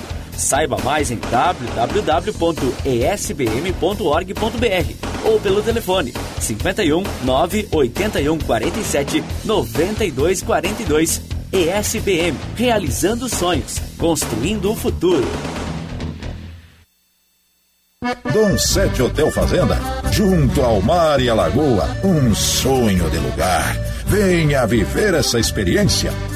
Comida com história, um show da culinária campeira gaúcha com costelão no fogo de chão e outras carnes, pratos típicos e mais de 50 sabores. Dom Sete Fazenda, turismo gaúcho o ano todo. Informações e reservas 51 997 720877. Quarta do Genérico é na Panvel. Só hoje, ofertas de remédios genérico com até 70% de desconto em diversos produtos da categoria. As ofertas valem nas lojas, no site, no app e pelo Alô Panvel. Não tem o app Panvel? Então baixe agora. Ative seus cupons e compre com desconto na loja. Pode perguntar, pode comparar. Pode confiar. As melhores ofertas estão na Quarta do Genérico. Só hoje, na Panvel. A gente nunca sabe quando um acidente ou uma emergência vai acontecer, em casa ou no trabalho. Por isso, ter um plano Transul com ambulâncias que estarão na sua porta em minutos é tão importante. Conheça os planos familiares e empresariais a partir de R$ 49,90 por mês. Maior frota de emergência do sul do Brasil. 24 horas por dia. Ligue 0800 0090 192 ou acesse transul.com.br. Conheça a pousada Olival Vila do Segredo. Azeite e hospedagem prêmio. Em Caçapava do Sul, no Pampa Gaúcho. Uma experiência de aromas e sabores. Primeira pousada na Rota das Oliveiras. Sua identidade portuguesa remete às hospedagens europeias. Turismo de contemplação, aventura e gastronômico. Reservas 51 3077 5155. Horário comercial. Você sabia que existem três óticas em Porto Alegre com tecnologia e inovação alemã Zeiss que contam com atendimento de experts em saúde da visão? São as Zeiss Vision Center Porto Alegre, ótica por cento Zeiss, que não perdem nada para as lojas originais da Alemanha. Hoje são mais de 250 no mundo. Venha descobrir a diferença e ter a experiência com os nossos consultores ópticos no cuidado da sua visão. Zeiss Vision Center Iguatemi, Barra e Moinhos Shopping. Venha provar todas as delícias da culinária lusitana no Vivenda Portuguesa. Classificado o melhor restaurante português da capital gaúcha pelo TripAdvisor. No Vivenda, você vai encontrar bacalhau, polvo, frutos do mar e os mais fabulosos doces portugueses. Venha conferir. Um pedacinho de Portugal pertinho de você. Estamos abertos no almoço de quarta a domingo e no jantar de terça a sábado. Reservas antecipadas pelo fone 3136 5550. Vivenda Portuguesa. Uma casa portuguesa com certeza. Senhor empresário, alugue veículos para sua empresa com a maior locadora gaúcha. Citicar Aluguel de Veículos. Ter sua frota terceirizada permite mais recurso financeiro disponível para você investir no seu negócio. Com a Citicar, você tem uma empresa focada na sua frota, para você focar na sua empresa.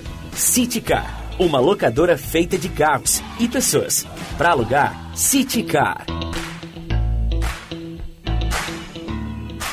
Bandeirantes. Em sua defesa. Ao seu lado. Sempre. Você está ouvindo Bastidores, do, Poder, na Rádio Bandeirantes. Com Guilherme Macalossi.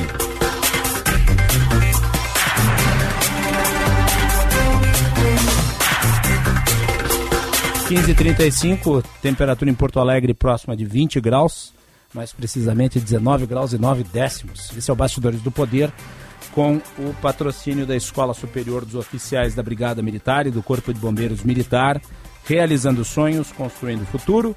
E Sinoscar, compromisso com você, juntos salvamos vidas.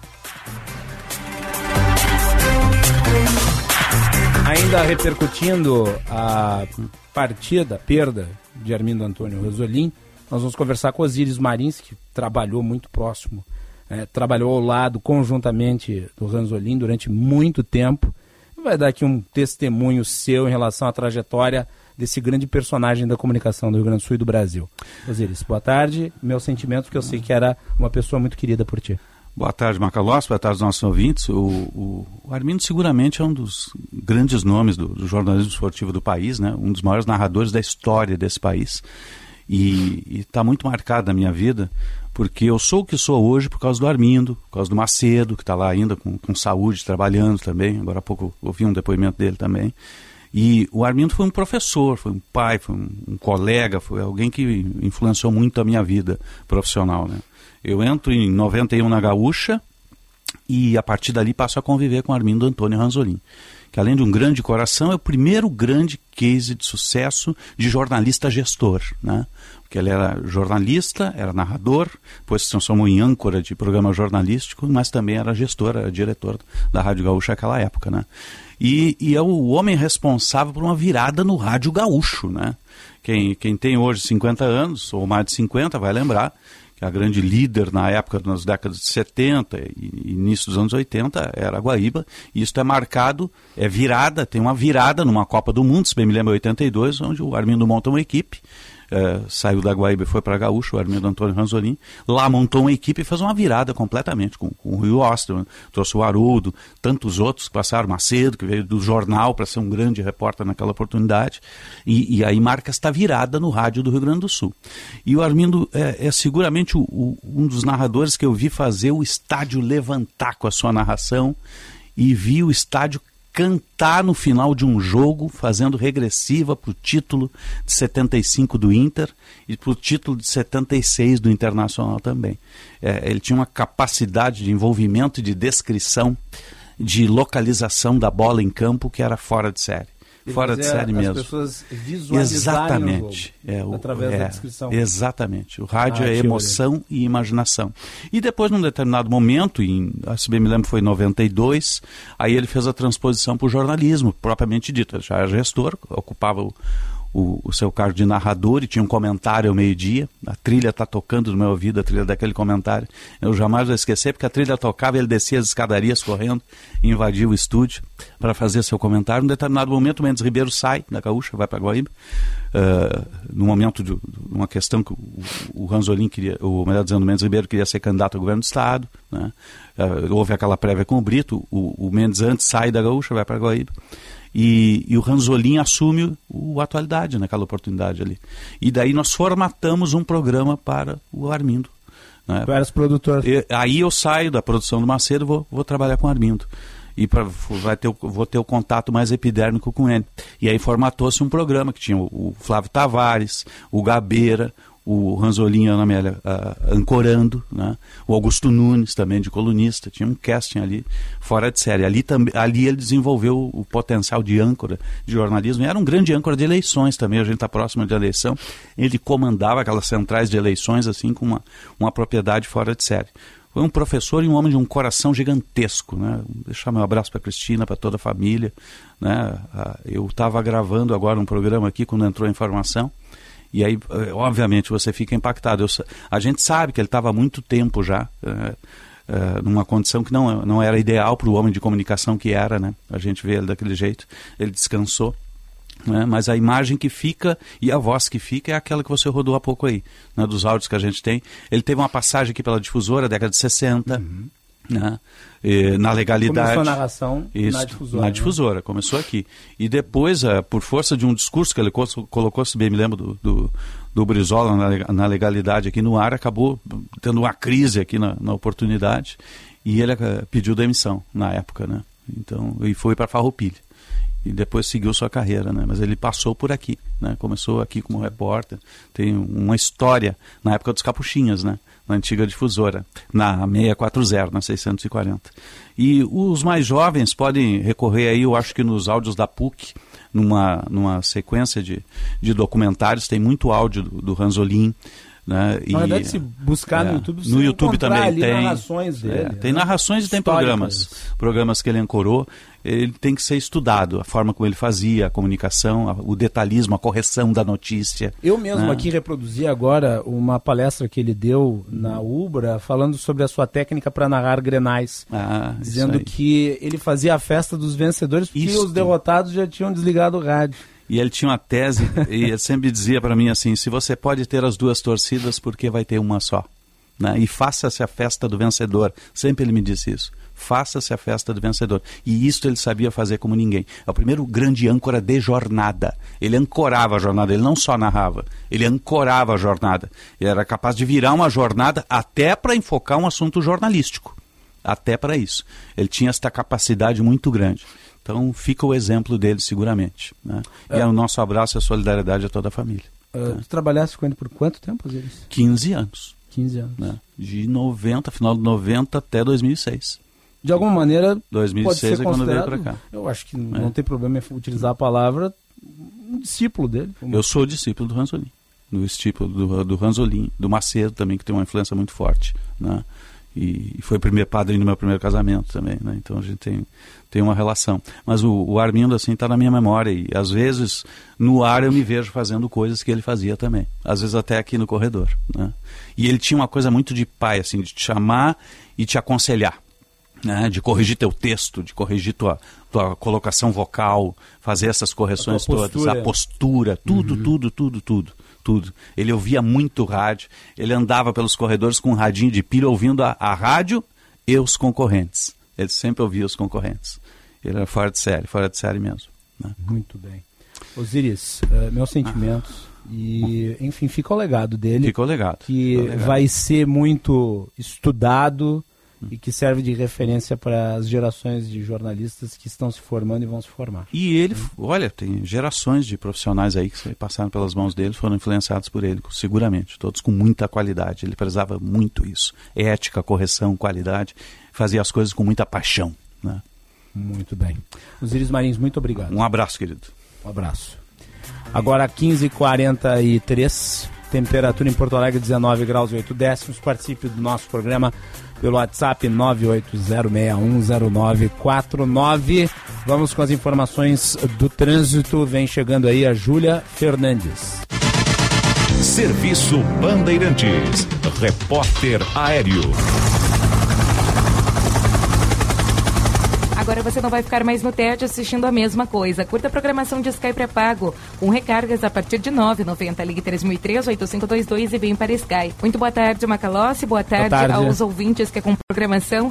E olha, dando continuidade às informações do trânsito nesta tarde de quarta-feira, eu destaco um acidente em atendimento agora pela Avenida Ipiranga. Dois carros colidiram na altura da Avenida João Pessoa para o condutor que segue em direção ao centro. A gente tem lentidão a partir da Ramiro Barcelos. Trânsito melhora logo após ali as é um trecho pequeno, mas olha, para quem vai em direção ao centro quer seguir sem pontos de retenção, tá valendo utilizar a Avenida Bento Gonçalves, que no momento tá rodando aí sem grandes complicações. Agora você não vai ficar mais no TED assistindo a mesma coisa. Curta a programação de Sky pré-pago com recargas a partir de R$ 9,90. Ligue 3003-8522 e vem para Sky. Macalossi.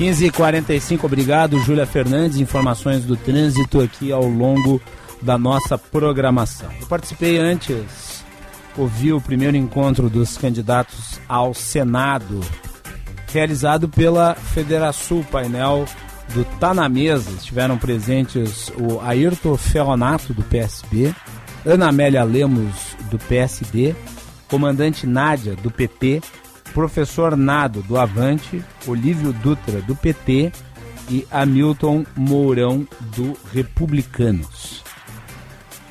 Novamente, assim como ocorreu no encontro com os candidatos ao governo do Estado, a Federação entregou aos eh, candidatos ao Senado um documento, eh, um conjunto de proposituras de maneira a né, contribuir aí com uh, o trabalho que possa ser executado pelos uh, futuros representantes no legislativo no âmbito da Casa do Senado.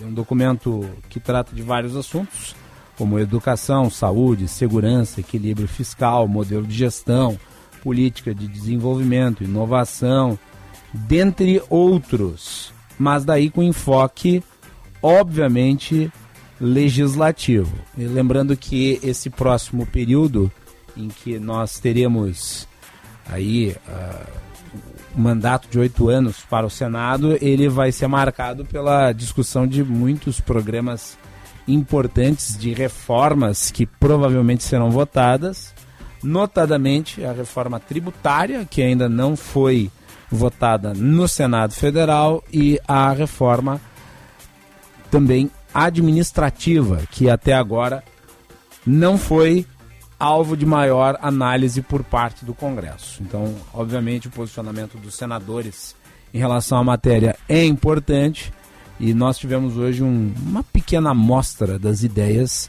dos candidatos ao Senado. A eleição para o Senado, que é muito importante, que é uma eleição majoritária. Né? A eleição para o Senado ela é uma eleição que tem como uh, vencedor aquele que é mais votado. O detalhe é que uh, esses que pleiteiam a vaga, eles não precisam ter a maioria absoluta dos votos, bastando eles terem o maior número de votos entre todos aqueles que estão concorrendo. Ainda que seja um mandato de oito anos, a disputa para o Senado costuma ficar muitas vezes em segundo ou terceiro plano e tem que ser mais, digamos, alvo de atenção por parte dos eleitores. Então é importante aí o encontro promovido pela Federação. Nós vamos ouvir aqui no Bastidores do Poder os candidatos ao Senado Federal em breve. Nós vamos fazer uma série de entrevistas com eles. Então fiquem ligados na nossa programação. Assim que nós tivermos né, o sorteio de quem fala primeiro e assim que nós tivermos a primeira entrevista com ampla divulgação aqui no nosso programa.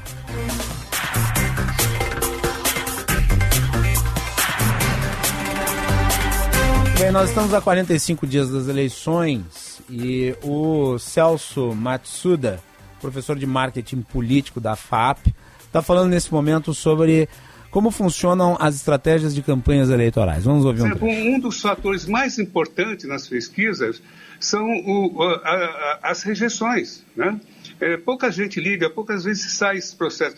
Mas a rejeição, por exemplo, é o tipo da pesquisa em que o, uh, o, o perguntador, digamos assim, é, que vai fazer as pesquisas, é, ele diz lá para o potencial eleitor, para aquele eleitor, em quem você não votaria de jeito nenhum. Quer dizer, é uma pergunta muito forte. Né? Em quem não... E ele pode votar em vários candidatos, em vários nomes. Então, é, é, e lembrando sempre que se você tiver uma rejeição acima de, digamos assim, 50%, se isso chegar às vésperas da eleição, você não tem chance de ir para o segundo turno.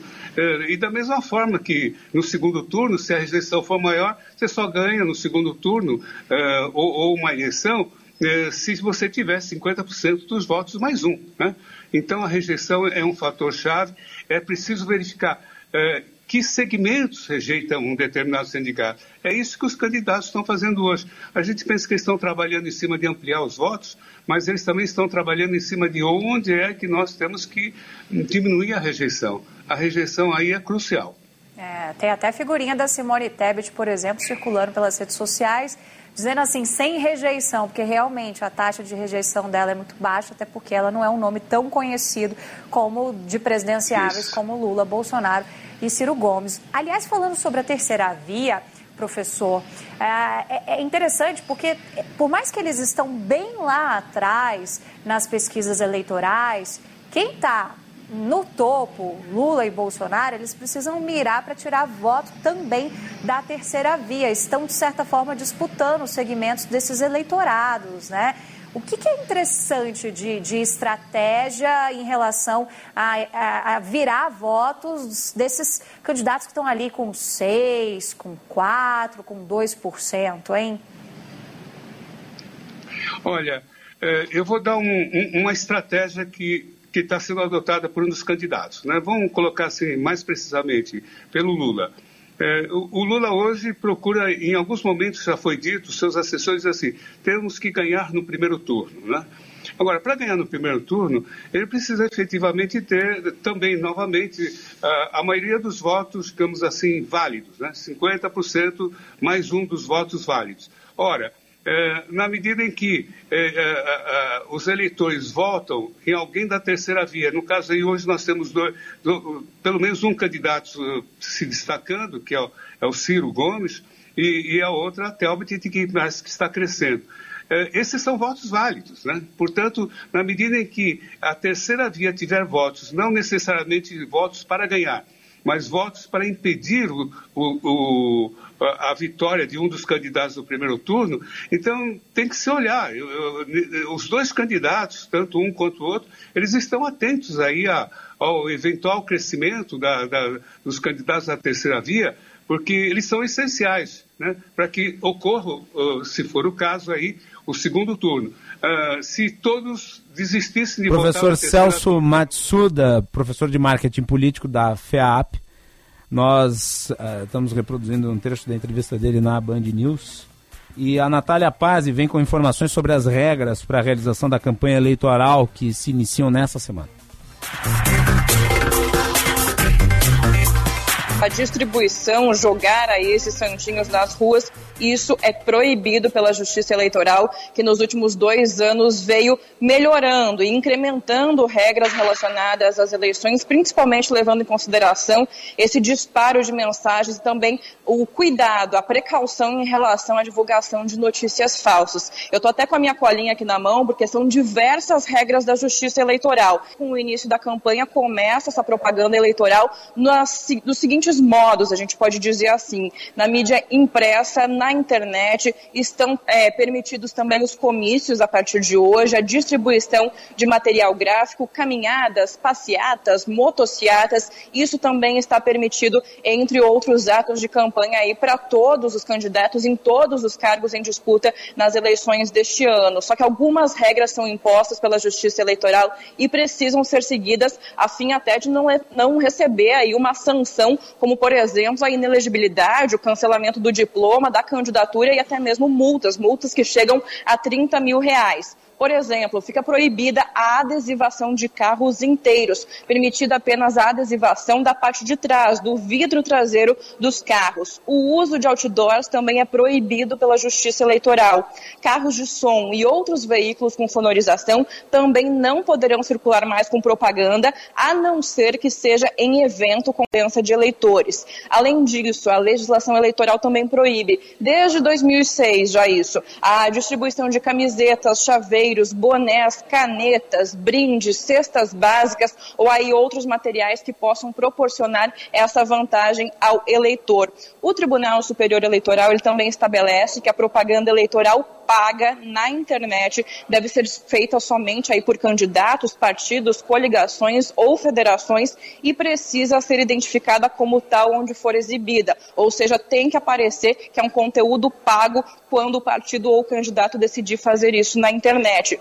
Os apoiadores, os eleitores, eles podem sim publicar conteúdo, mas não devem recorrer àquele impulsionamento pago para alcançar aí um maior engajamento. Também é proibido contratar pessoas pessoas físicas ou jurídicas que façam publicações de cunho político eleitoral em páginas na internet e também nas redes sociais. E além disso, o tribunal ainda determina que o disparo em massa de conteúdo eleitoral por meio de mensagens de texto, pelo WhatsApp, pelo Telegram, por outras plataformas aí de disparo de mensagens é ilegal e isso pode levar inclusive à cassação do registro da candidatura, inelegibilidade e multa que vai de 5 a 30 mil reais. Eu conversei com alguns especialistas hoje, eles afirmam que o maior fiscal, o fiscal mais importante para esse cumprimento são os eleitores, inclusive pode acontecer, podem ser feitas denúncias pelos eleitores nas páginas dos tribunais, dos tribunais regionais eleitorais ou também do Tribunal Superior Eleitoral, uma denúncia que é feita online de graça, né? Mas tem que colocar ali o nome porque não existe essa denúncia anônima nesse caso. Então, regras que precisam ser cumpridas a partir de hoje até a véspera da eleição no dia 1 de outubro. Aí eu resumo algumas das muitas regras eleitorais que passam a vigorar nesse período de campanha. 15 horas e 56 minutos. Programa de hoje dedicado à memória de Armindo Antônio Ranzolin. Fica o seu legado, a sua referência no meio da comunicação. E agradecemos a todos pela audiência. Nós voltamos amanhã a partir das 14 horas. Boa tarde e até mais. Você ouviu Bastidores, Bastidores do, poder, do Poder na Rádio Bandeirantes com Guilherme Macalossi.